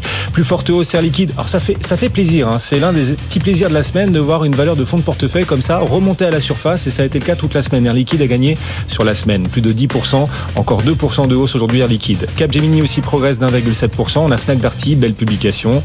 En tout cas, sur la publication, le titre gagne 7%. Il y a peut-être un peu de spéculation aussi dans la hausse du jour de Fnac Darty. Et puis à la baisse Danone, une défensive, moins 1,7%.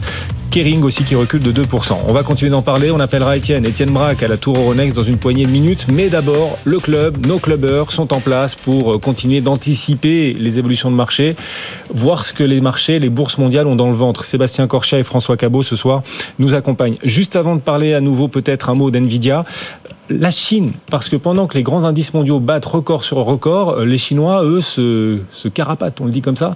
Euh, les autorités chinoises ont annoncé cette semaine que les institutionnels n'auraient pas le droit de réaliser des euh, ventes nettes d'actions pendant la première demi-heure de la séance, ni pendant la dernière demi-heure de la séance, et ce tous les jours.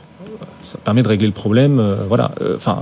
Encore de la restriction, encore de la régulation supplémentaire et une forme de contrôle de, des agissements des institutionnels sur le marché en, en Chine.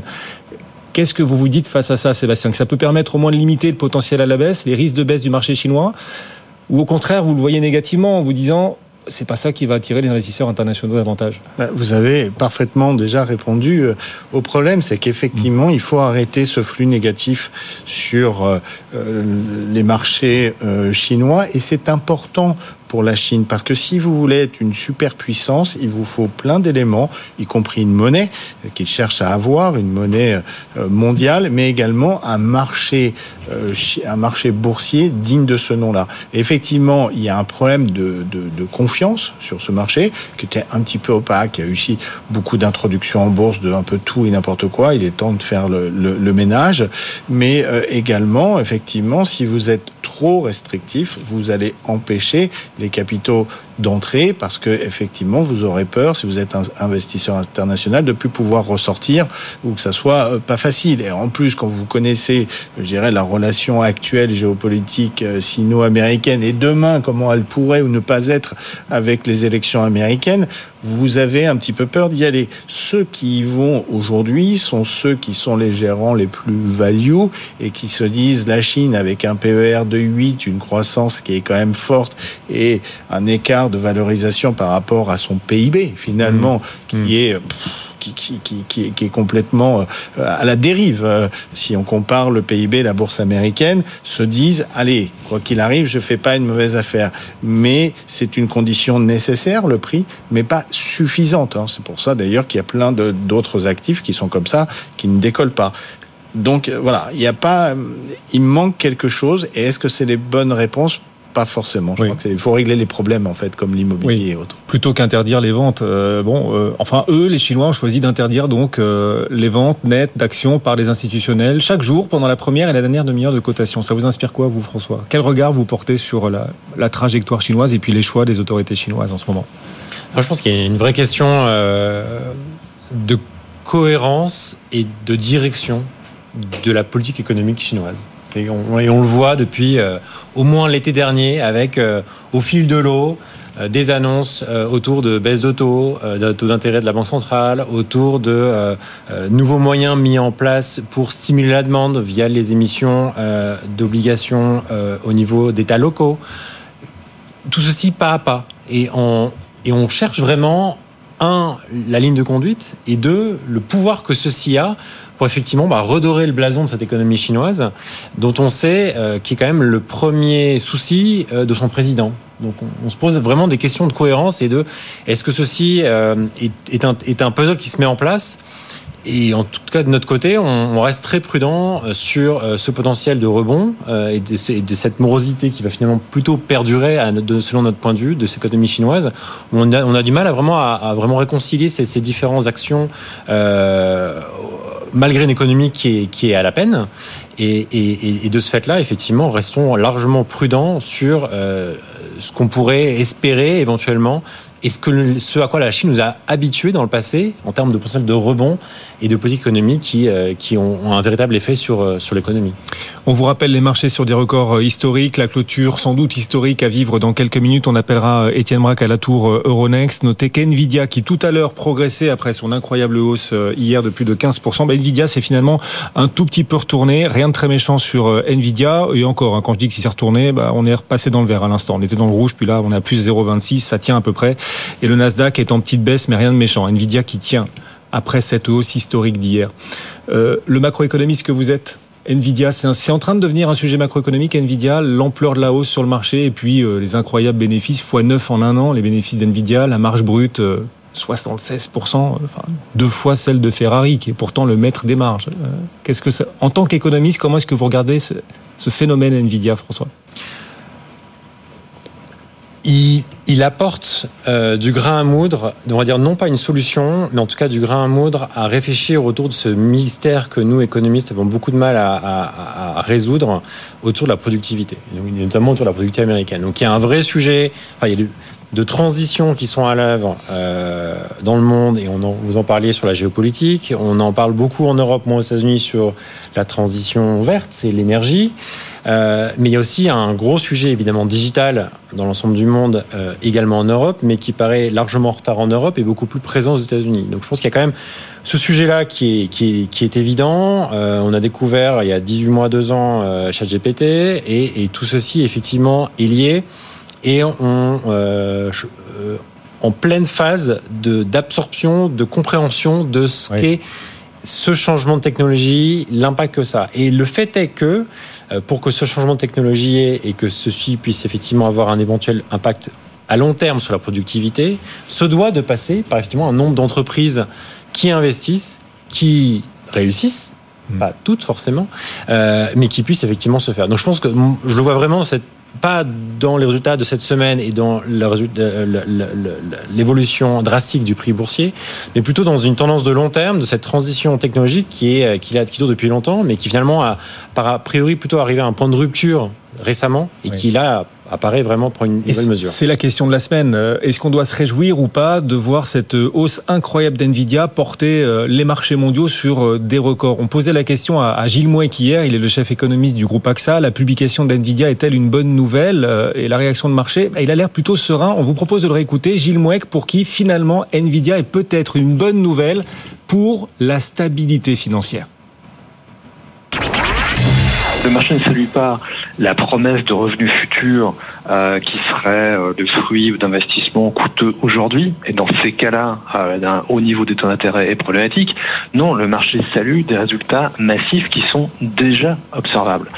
et ça, c'est important parce que ça permet de, de, réduire, pas complètement, mais ça permet d'être un peu plus serein sans doute sur les risques que tout cela fait, fait peser sur la stabilité financière. Ce, ce n'est pas la promesse de revenus futurs hein, auquel on, on, on, on observe, qu'on observe aujourd'hui.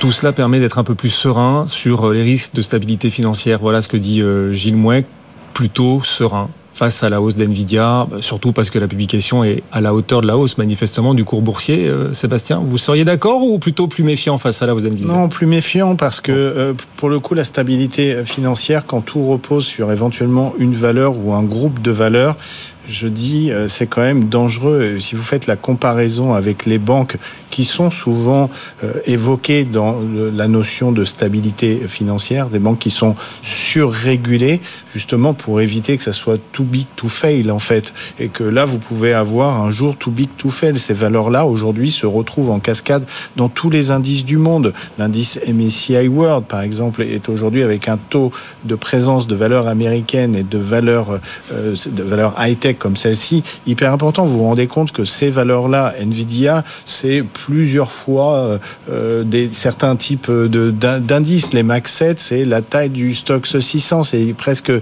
10 fois le, le, le, CAC. Donc il y a quand même cette notion d'un petit peu de, de, de, too big pour moi et de dangerosité à un moment où tout le monde est focusé. On en oublie même la politique monétaire quand il y a de oui, l'actualité oui. de politique monétaire. Effectivement, Nvidia sur 10 ans, c'est la plus forte hausse du S&P, plus de 17 000 de hausse pour Nvidia sur 10 ans. Et la deuxième plus forte hausse, c'est son concurrent, son petit concurrent AMD, qui gagne quasiment 5000% Alors il se trouve que, figurez-vous, que le patron d'NVIDIA et la patronne d'AMD sont cousins. C'est incroyable quand même. Euh, Nvidia, effectivement, dont le patron est cousin de la patronne d'AMD. Voilà, on a découvert ça, effectivement. Bah, c'est la famille, c'est la famille de la bourse. Et c'est quand même une sacrée trouvaille, effectivement. Étienne nous appelle, 17h28. Étienne, depuis la Tour Euronext, à 7 minutes de la clôture. On va vers un, un nouveau record pour le marché parisien ce soir, Étienne. Oui, et pour compléter sur l'envolée des semi-conducteurs, TSMC est même passé devant Tesla. Donc vous voyez, les 7 magnifiques, il faudra bientôt les, revoir. Bon, en tout cas, sur la tendance du jour, vous avez un CAC 40 qui est hyper résilient parce que Wall Street qui est en train de basculer dans le rouge n'a pas d'impact sur le CAC 40 qui gagne toujours 0,7%, 7966 points, alors que donc Wall Street qui a vécu hier sa meilleure séance en l'espace d'un an recule, notamment le Nasdaq qui cède 0,2%, un S&P 500 qui est parfaitement stable et donc un CAC 40 qui va clôturer dans précisément 6 minutes sur un niveau record que ce soir en clôture, mais aussi en séance. Effectivement, donc clôture record et historique à suivre dans un instant. Et donc la mère du patron d'NVIDIA, Jensen Huang, est la plus jeune sœur du grand-père maternel de la patronne d'NVIDIA, de la patronne d'AMD. Le patron d'NVIDIA et la patronne d'AMD sont cousins, mesdames, messieurs. 17h29, on entre dans la data room.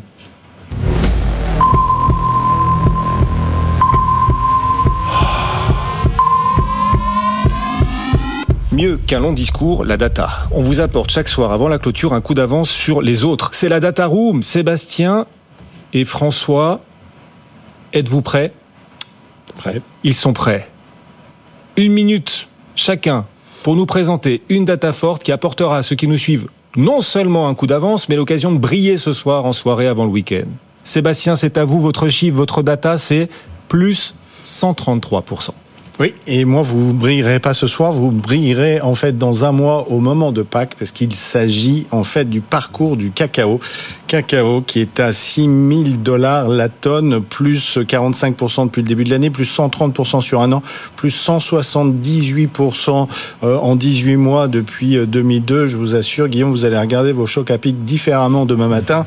Et euh, pour le coup, c'est assez intéressant. Alors pourquoi? Parce que en fait, sur les matières premières comme ça, il y a toujours un sujet de demande et un sujet d'offre. Sujet de demande, c'est croissance de la population mondiale, montée euh, du revenu. Le chocolat, c'est quelque chose qui est une consommation plutôt haut de gamme et festive. Pas trop de questions sur la demande, plutôt une question sur l'offre en fait. L'offre, elle est à 60% en provenance du, du Ghana et de la Côte d'Ivoire. Et qu'est-ce qui se passe? Bah, Réchauffement euh, climatique, naturellement, problème sur la récolte depuis trois ans. Vous avez également euh, des arbres, des cacaoyers qui sont un peu vieux, donc qui produisent moins. Et en plus, il y a une maladie sur ces arbres-là. Donc, déséquilibre total de la demande naturellement et de l'offre, ça fait monter le prix à des niveaux historiques. Hein. C'est du euh, jamais vu. Alors, est-ce que vous allez payer plus cher vos chocolats à Pâques? Bah, Forcément que oui. Est-ce que vous allez continuer de les payer plus cher? Après Sous-entendu, ma question, est-ce que vous allez continuer euh, Est-ce que le cours va continuer de monter? Alors là, généralement, quand on en arrive là, la demande et l'offre s'ajustent. La demande, bah, naturellement, le chocolat est un bien de, de consommation non essentiel, donc vous pouvez réduire votre consommation si c'est trop cher. Acheter aussi des produits avec moins de chocolat à l'intérieur. Par contre, en termes d'offres, eh bien ça attire. Et puis vous allez avoir des pays comme ça qui vont en profiter. Le Brésil a déjà annoncé qu'il allait doubler sa production d'ici à 2030. Ah oui, pour profiter de ces nouveaux cours du cacao Absolument. plus rentables. Et puis parce qu'il a un climat qui le lui permet. Mhm. Et puis vous avez l'Équateur qui a dit qu'il dépasserait d'ici 2030 la production du Ghana. Donc vous voyez que l'offre va revenir. C'est pas trop qu'on le sujet. fabrique du cacao en France métropolitaine dans le Pays Basque, un tout petit peu, hein, c'est pas beaucoup. Ah, D'accord. Bah alors moi, je vais vous poser une question. Dans ce cas-là, c'est euh, pour, euh, d'après vous, quel est le rapport entre euh, la bourse ou- et, et, euh, le cacao ou le cacao la bourse Où est-ce qu'on trouve les valeurs qui sont sensibles euh, à ça, à la bourse? Parce que c'est quand même ce qui nous intéresse. Suisse. Suisse. Alors en Suisse, effectivement, c'est pas en France. En France, on avait juste Annie Cordy avec Chaud Cacao. Mais en France, en Suisse, alors en Suisse, vous avez Nestlé, c'est vos chocs à pic. Mais c'est pas que les chocs à pic non plus. Vous avez Barry Calbo que vous retrouvez et qui lui souffre beaucoup parce que en fait, c'est un, un, un fabricant de, de produits pour l'industrie alimentaire et sur à base de chocolat. Donc naturellement, il souffre sur ses marges, moins 50%.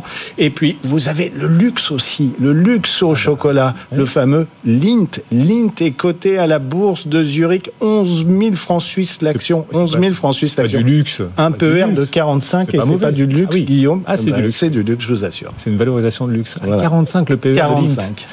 Effectivement, qui est coté à Zurich. Donc, Qui est coté à Zurich à 11 000 francs suisses. Votre, effectivement, votre data plus 133%, les cours du cacao qui s'envolent sur un an. Sébastien, c'est livré, la barre est haute. À vous, François, de livrer une data, votre don de data et votre chiffre ce soir avant le week-end pour permettre à ceux qui nous suivent de briller aussi en soirée tout à l'heure. Votre chiffre plus 1,4 point de pourcentage. Absolument. Alors ça paraît ridicule par rapport aux 133% d'augmentation du sur les sur les sur les, les prix du cacao. Mais par contre, c'est pas si ridicule que ça parce que c'est l'augmentation du poids des, dans le panier de l'inflation européenne des services. Ah oui. Et celui-ci a augmenté de, de à proche de maintenant des 45%. Et donc pourquoi pas si ridicule que ça, même si l'augmentation est relativement faible? Parce que l'inflation des services est la seule qui a du mal à décélérer. C'est celle qui reste qu'on appelle sticky, résiliente à 4% depuis trois mois, celle que regarde la BCE avec euh, avec beaucoup d'insistance euh, pour essayer de guider sur une baisse de taux. Et donc, du coup, cette inflation-là, son poids augmente, à la marge, certes. Et donc, du coup, tous les autres éléments euh, que sont l'énergie, l'alimentation et les biens qui sont largement des inflations, leur poids diminue. Donc, ce, et ceci est d'autant plus pertinent que, et on l'a appris cette semaine, notamment avec les enquêtes PMI, que ce secteur infameux ou fameux des services gagne du terrain rebondit modérément pour l'instant, mais en tout cas, est celui-ci qui porte l'économie. Donc il y a une vraie attention à avoir autour du secteur des services, principalement sur l'inflation, car son poids augmente certes à la marge, mais augmente quand même. Oui, ça veut dire qu'on est de moins en moins industrialisé, c'est ça que ça veut dire également c'est Absolument. Voilà, eh oui et les Chinois euh, qui vont nous alimenter de plus en plus en voiture aussi, etc. Enfin voilà, tout ça est devant nous. Tout ça est devant nous. En véhicule électrique, la vague chinoise est en train d'arriver, ce qui, euh, pour les Allemands, est un vrai problème. Hein. Ils ont des constructeurs chinois, euh, décidément, des constructeurs allemands qui qui voudront sans doute protéger. Sauf que les Allemands vendent à l'industrie chinoise pas mal de robotique. Donc les Allemands ont quand même intérêt à ce que les Chinois aient une industrie qui parvienne à exporter, mais peut-être pas à eux en tout cas peut-être pas contre leur propre constructeur. Donc là, les Allemands, ils sont entre deux feux. Et ce sera intéressant à surveiller. Merci à tous les deux de nous avoir accompagnés. François Cabot, AXA IM, Sébastien Corchia également pour Cogefi Gestion. Bonne soirée, bon retour. Dans un instant, la clôture en direct BFM Business à la radio, à la télé et bien sûr notre site. Cet article consacré à Fnac Darty, le titre Fnac Darty gagne ce soir plus de 6%. L'article est disponible sur bfmbourse.com. À tout de suite. BFM Business, BFM Bourse. La clôture à Euronext. Étienne Braque avec nous pour cette dernière clôture de la semaine en Europe et à Paris. Comment termine-t-on ce soir, Étienne? Dans le vert, une fois de plus, huitième séance dans le vert pour le CAC 40. Ce n'est pas arrivé depuis 2021 euh, et un CAC 40 qui signe deux records une nouvelle fois aujourd'hui. Record euh, historique euh, en séance à l'approche des 8000 points, 7976 points et record au fixing à 7966 points. C'est une hausse de 0,7%. Nette surperformance du CAC 40 par rapport aux autres indices en Europe puisque le, DAX à Francfort est certes sur un record mais il gagne 0,3%. L'Eurostox 50 gagne 0,3%. Et puis alors à Wall Street, pas mal d'hésitation. Après hier, la meilleure séance en l'espace d'un an. Vous avez un Nasdaq qui cède 0,2%. Euh, Nvidia qui a gagné 16% et a gagné 4% à l'ouverture. Désormais, la valeur prend 1%. Vous avez Microsoft et Apple qui sont légèrement dans le rouge. Bref, quelques prises de bénéfices avant le week-end. Donc tout ça, bien sûr, eh bien, euh, amène le Nasdaq à sous-performer euh, aujourd'hui. Les valeurs stars de la bourse de Paris sont toujours les mêmes, avec bien sûr des records historiques qui se suivent et qui se ressemblent pour Air Liquide à 189 euros. C'est la plus forte hausse du CAC 40, plus 2% record pour Capgemini à 225 euros, record pour Stellantis à 24,60 euros, record pour Hermès à 2300 euros grâce à une hausse de 1,3%. Bref, beaucoup de records aujourd'hui dans le CAC 40. Et puis à l'inverse, les valeurs qui sont boudées depuis un certain temps peinent à se reprendre. Les plus fortes baisses aujourd'hui sont Kering, Danone, Bouygues ou encore STM. Bref, les perdants de ces derniers mois sont encore les perdants d'aujourd'hui et les gagnants de ces derniers mois sont encore les gagnants ce soir. Les cours du pétrole qui reculent très légèrement, moins 1,5% pour le Brent à 81 dollars et puis hors CAC 40 a souligné la très belle tenue de Fnac Darty qui gagne quasiment 8%, avec l'aspect spéculatif qui revient, sachant que Daniel Kretinsky a quasiment 30% du capital, 26,50 euros ce soir pour le distributeur, et donc le CAC 40 qui signe un nouveau record en séance en clôture à l'approche des 8000 points, 7966 points, et puis des seuils symboliques qui ont été touchés sur le SBF 120 au-delà des 6000, sur le CAC 40 GR au-delà des 24 000. À noter les volumes d'échanges euh, qui sont euh, assez classiques ce soir, 3 milliards d'euros négociés dans l'indice parisien. Étienne, c'est la huitième séance de hausse d'affilée ce soir pour le CAC, c'est ça? Oui, huitième séance dans le vert, sachant que souvenez-vous, en début de semaine, on avait une séance à zéro, mais mine de rien, le CAC 40 avait quand même grappillé quelques points, donc euh, bon, c'est quand même du vert. Effectivement, Andrea Twigny avec nous depuis Saxo Bank. Bonsoir Andrea. C'est du vert, c'est un record à Paris, aux États-Unis, tous les jours des records. Est-ce que vous sentez techniquement, on est parti pour euh, rester sur ce train, ce rythme de record quotidien? En tout cas, techniquement, on n'a aucun signe de, de capitulation pardon, du mouvement haussier. Euh, tous ceux qui sont à l'achat sont encore euh, sont encore positionnés, donc on a encore de la force dans le mouvement, on a un momentum aussi qui est très fort, et donc du coup nous on regarde vers le haut sur le CAC, et les prochains objectifs qu'on se fixe c'est 8000 points déjà, donc c'est l'objectif le plus proche à court terme, et, et après le prochain niveau c'est 8080. À l'inverse, les niveaux à surveiller si jamais on a un retournement baissier. La première alerte 7750, donc c'est une première alerte technique de neutralisation de tendance. Et sinon, un retournement à partir de 7550, donc première alerte technique 7550 pour stopper ce mouvement de hausse. Mais pour le moment, encore une fois, aucun mouvement de capitulation. Donc le mouvement aussi pourrait se poursuivre avec aussi la vigueur des marchés américains. À suivre, bien sûr. Et évidemment, on n'est jamais à l'abri d'une correction. On le dit aussi, bien sûr, parce que les marchés parfois respirent. Et heureusement, ce soir, donc nouvelle hausse. Merci beaucoup, André. André Atwini depuis euh, Saxo Bank. Et puis, chaque week-end, sur nos réseaux sociaux, notre fil X BFM Bourse, notre fil LinkedIn BFM Bourse aussi, ben, on vous demande pour la semaine à venir, quelle sera, d'après vous, la valeur gagnante de la semaine à venir? C'est une question qu'on vous pose et vous êtes nombreux à aller euh, nous livrer vos, vos pronostics. Qui a gagné le week-end dernier? Qui avait vu le plus juste sur euh, cette semaine boursière? Eh bien, on va vous le dire maintenant. C'est l'heure des comptes. Chaque vendredi, à la clôture hebdomadaire. euh, Sandrine du Cotentin, qui nous a écrit sur notre fil XBFM Bourse, avait vu juste, elle avait vu une hausse d'air liquide. Parmi les plus fortes hausses du marché pour cette nouvelle semaine boursière à Paris, elle a vu juste, puisqu'Air Liquide sur la semaine gagne quasiment 11%. Bravo à Sandrine du Cotentin, donc, euh, qui nous a écrit, qui euh, nous a livré ce pronostic. Ce soir, d'ailleurs, Air Liquide termine encore plus forte hausse du CAC, plus 2,2%. Juste derrière euh, Sandrine du Cotentin, on avait Camille aussi, c'est son surnom sur le réseau X, qui avait vu Airbus progresser. Effectivement, Airbus a pas mal progressé sur, sur la semaine. N'hésitez pas ce week-end à rester vigilant et bien concentré sur nos réseaux sociaux. On vous posera à nouveau la question quelles seront selon vous les valeurs gagnantes de la semaine à venir? Vous pourrez voter tout l'après-midi de dimanche jusqu'à lundi matin 9h. Et puis, euh, comme aujourd'hui, comme ce soir, on dressera le bilan. Ce sera l'heure des comptes à la prochaine clôture hebdomadaire dans une semaine. Tout de suite, des idées pour vos portefeuilles. On va vous apporter des idées d'investissement avec nos experts qui viennent tout juste de s'installer. On est à vos côtés jusqu'à 18h. C'est parti.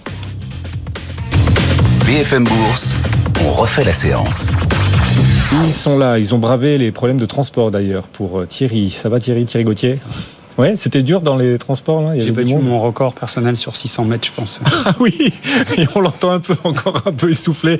On va vous laisser le temps de reprendre votre souffle. Thierry Gauthier, directeur général de GSD Gestion ce soir à nos côtés. Lui aussi a bravé les transports. Il est à nos côtés en cette veille de week-end. Cette veille, on est quasiment en week-end là. Julien Kistrebert, bonsoir Julien. Bonsoir. Pour Taylor AM, merci Julien également de répondre fidèlement à l'appel de BFM Business et BFM Bourse. D'abord les records. Euh, effectivement, nouveau plus historique pour le CAC 40, plus 0,7. On est presque au, aux 8000 points sur le CAC. La question qu'on pose à nos auditeurs et téléspectateurs sur les réseaux aujourd'hui, c'est bulle ou pas bulle? Et ils sont une majorité à estimer que les marchés là sont peut-être dans une zone de bulle.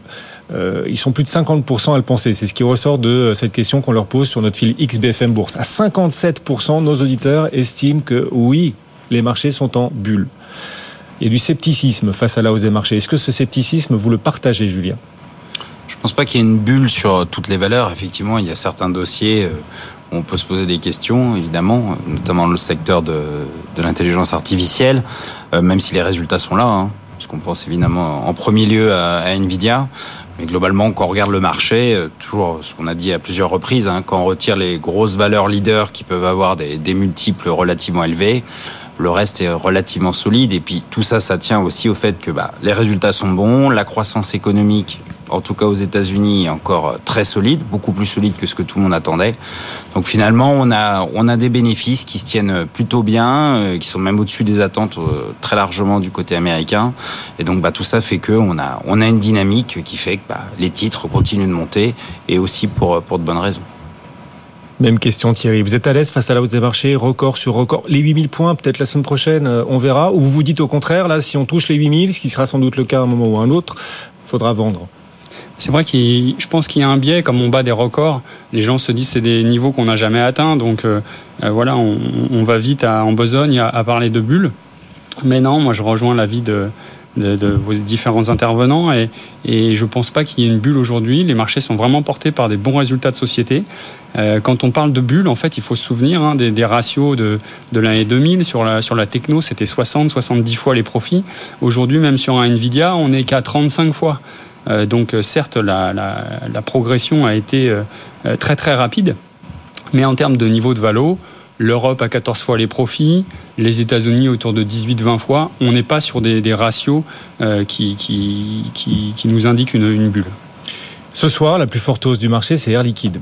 Alors la publication avait été saluée hein, en milieu début de semaine, c'était mercredi. Euh, le titre Air Liquide avait gagné sur la publication 8%. Très rare de voir Air Liquide progresser autant sur une seule séance. C'est plutôt une valeur de fonds de portefeuille. Elle remonte à la surface. Et ce soir encore, Air Liquide gagne plus de 2%. Plus forte hausse du CAC en clôture. Euh, Julien, il faut continuer d'acheter l'air liquide. Si on n'en a pas, il faut le faire. Si on en a déjà, il faut renforcer. Ou vous estimez qu'il faut peut-être calmer le jeu? Je vous pose d'autant plus la question que 750 000 Français, en tout cas personne, 750 000 humains, détiennent des titres Air Liquide. C'est la valeur dans le CAC 40 la plus détenue par les investisseurs particuliers. Écoutez, les, perspectives, en tout cas la hausse est justifiée par de très bons résultats et puis surtout des perspectives très solides. hein. Ils ont révisé à la hausse euh, leurs objectifs de marge pour 2025 euh, assez nettement. On devrait avoir une marge opérationnelle au-dessus de 20%. Et ils sont assez confiants pour l'année. On sait que sur ce business, il y a une assez bonne visibilité. Donc on peut estimer que 2024 euh, va être encore euh, une très bonne année, à ne pas douter en tout cas pour, euh, pour cette société.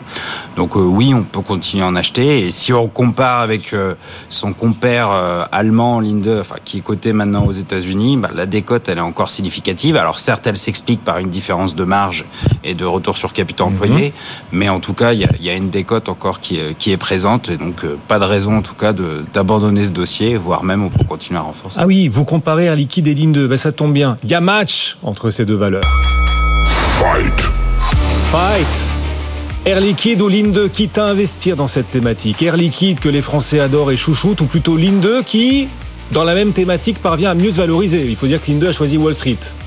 Ça permet de mieux se valoriser que le CAC 40 souvent. Air Liquide ou Ligne 2 dans les portefeuilles quitte à investir dans cette thématique? Thierry Bah écoutez, les États-Unis ont l'IA, nous on a l'AI. AI, c'est le mnémonique d'Air Liquide hein, sur Euronext. Donc, ah, c'est énorme. Voilà, c'était les deux lettres de la semaine. Et euh, moi je rejoins Julien, on est plutôt euh, euh, favorable au, au dossier Air Liquide en, en relatif par rapport à Ligne 2. Alors on n'en achète plus de l'air liquide sur ces niveaux-là, on, on la conserve simplement. Euh, mais euh, voilà, euh, pour des raisons de, de valorisation, euh, en termes de, de valo sur EBITDA, ligne 2 c'est 18 fois, quand, euh, quand Air Liquide c'est que 12 fois et demi. Euh, en termes de PER, c'est pareil, il y a, il y a un- il y a une, dé- une décote sur Air Liquide par rapport à ligne 2. Donc pour ces raisons-là, et puis parce qu'on est un peu euh, cocorico, on est plutôt, euh, on est plutôt euh, pro Air Liquide. Vous savez quoi? Vous êtes chauvin vous êtes conservateur l'un et l'autre. Air Liquide, Thierry Gauthier. Air Liquide plutôt que Ligne 2. Vous aussi, Julien. Mais on va quand même aller au bout de ce match. Julien. Mais pas Air Product, par contre. Quoi, quoi, quoi Attendez. Air... Non, non. Il nous embrouille, là, juste parce qu'il veut noyer le poisson. Ligne 2 est cotée aux États-Unis. Ligne 2 est mieux valorisée. Vous dites comme euh, Air Liquide est plus décoté que Ligne 2, il faut privilégier Air Liquide. Oui, après- Mais Ligne 2 est plus cher parce qu'il est à Wall Street. Et à Wall Pas Street, que. il y a plus de potentiel aux États-Unis, honnêtement. Il y a plus d'investisseurs aussi. Ligne 2. C'est pas qu'une question de place de cotation. Ah. hein. Ce que je disais avant, il y a, il y a des meilleures marges du côté de ligne 2, un meilleur retour sur capitaux employés. Donc clairement, c'est le meilleur élève du secteur, sans problème. Le plus mauvais étant Air Product, qui lui par contre avait fait une publication il y a quelques semaines qui était plutôt décevante. Euh, voilà, mais Air Liquide en tout cas nous semble receler plus de potentiel d'amélioration de ses marges que ligne 2 qui nous semble déjà un peu au maximum. Toutes nos excuses pour nos auditeurs et téléspectateurs. Nos deux experts sont conservateurs ce soir. Ils préfèrent Air Liquide. Non, mais on les comprend, c'est une super valeur euh, Air Liquide, effectivement, plus 2,2%. Et quand le fond du portefeuille remonte à la surface aussi brillamment, ben, ça fait plaisir. Et cette semaine, les records du CAC 40 ont aussi été nourris par euh, cette valeur que les Français adorent, Air Liquide, et ça fait plaisir. Ce soir, Fnac Darty gagne plus de 6% en clôture. C'est mérité ou pas sur la publication, Thierry? Sur la publi, je trouve pas. euh, parce que voilà, le chiffre d'affaires il est légèrement au-dessus des attentes, mais c'est l'épaisseur du trait. Euh, les marges sont quand même bien sous pression.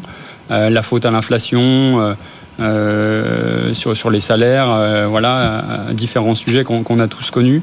La croissance est molle, voilà, donc on est quand même sur de la consommation sur Fnac Darty, donc c'est, quand même compliqué. Donc non, moi je pense pas que ce soit la, publication qui porte le, titre, mais dans la publication, on a repéré qu'il y avait Daniel Kretinsky qui était monté à 29,9% du capital. Et je pense que c'est plutôt par là qu'il faut trouver l'explication à la hausse du jour, parce que vous savez que alors le, cet investisseur-là était autour de 25%, je crois, si euh, ma mémoire est bonne, en octobre-novembre. Et donc là, il est monté à 29,9 et on n'est pas sans savoir qu'à 30%, eh ben, c'est le seuil de déclenchement euh, d'une d'une offre publique d'achat. Ah oui. Donc on est voilà, on est Un peu spéculatif, la hausse. On est un peu au bord de ça, oui. Bon. Fnac Darty gagne 7,8% en clôture ce soir, 26,50 euros, mais la publication ne le mérite peut-être pas. Est-ce qu'il y a d'autres publications dont vous vous dites, le marché l'a salué cette publication, mais honnêtement, euh, c'était pas mérité? Et souvent, et souvent saluer la publication, même si elle était moyenne, parce que parallèlement l'entreprise annonce une hausse de dividendes. Et donc le marché s'est laissé éblouir par certaines hausses de dividendes cette année, alors que la publication elle-même était très moyenne. Est-ce que vous vous êtes dit ça euh, sur certaines valeurs de l'indice CAC 40 ou du marché parisien cette semaine? Bah, notamment si on parle de, de Carrefour et d'AXA, euh, on a de- deux situations un petit peu différentes. Carrefour, effectivement, c'était compliqué la, la publication euh, pour, pour l'exercice 2023. Maintenant, ils ont un discours quand même très positif, notamment sur une reprise sur, sur le, la filiale brésilienne. Euh, donc ça, là-dessus, c'est plutôt, plutôt effectivement positif. Et puis à côté de ça, la valorisation est quand même extrêmement basse. Euh, c'est vrai que de remonter son dividende, c'est toujours la même chose. Hein. C'est la théorie du signal. Si je remonte mon dividende, ça veut dire que je suis confiant sous l'avenir. Et si en plus j'ai ce discours optimiste euh, sur les perspectives, bah, finalement tout ça euh, semble aller dans le, dans le même sens. Et donc c'est rassurant. Étienne veut, veut intervenir là-dessus justement. Est-ce que certaines entreprises ont, grâce à leur hausse de dividendes, réussi à faire passer des couleuvres au marché, des publications un peu moyennes, mais qui ont été saluées parce qu'elles sont accompagnées de hausses de dividendes? Étienne? Bah, c'est le dividende et puis ce sont surtout les, les rachats d'actions. Hein. Dans le cas de, de Carrefour, c'est 700 millions d'euros. Donc dividende plus rachat d'actions, ça fait 1,3 milliard. C'est le résultat net, c'est 80% du, du, cash flow. Hein. Donc il y a un retour aux actionnaires qui est important.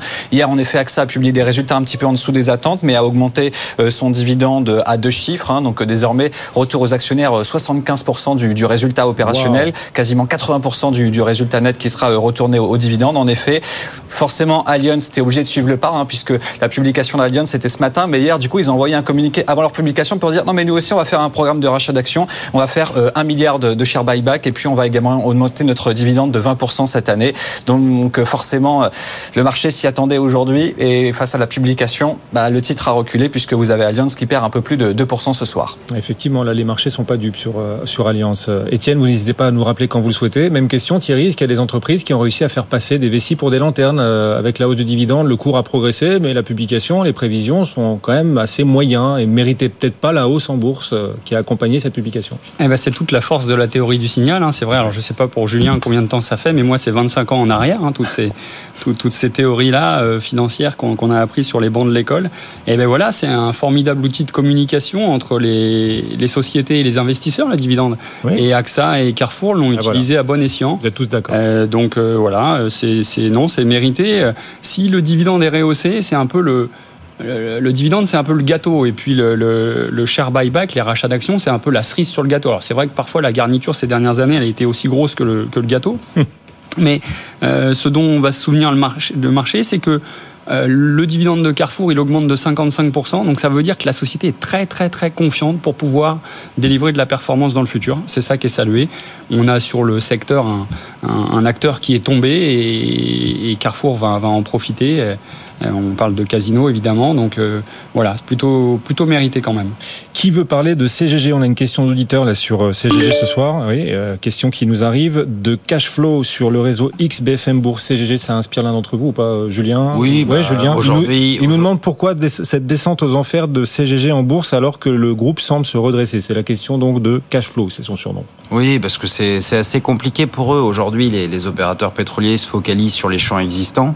Donc c'est vrai que sur la partie vente d'équipements ou euh, la partie euh, sismique multi-client, il y a beaucoup moins de demandes pour les faire de l'exploration.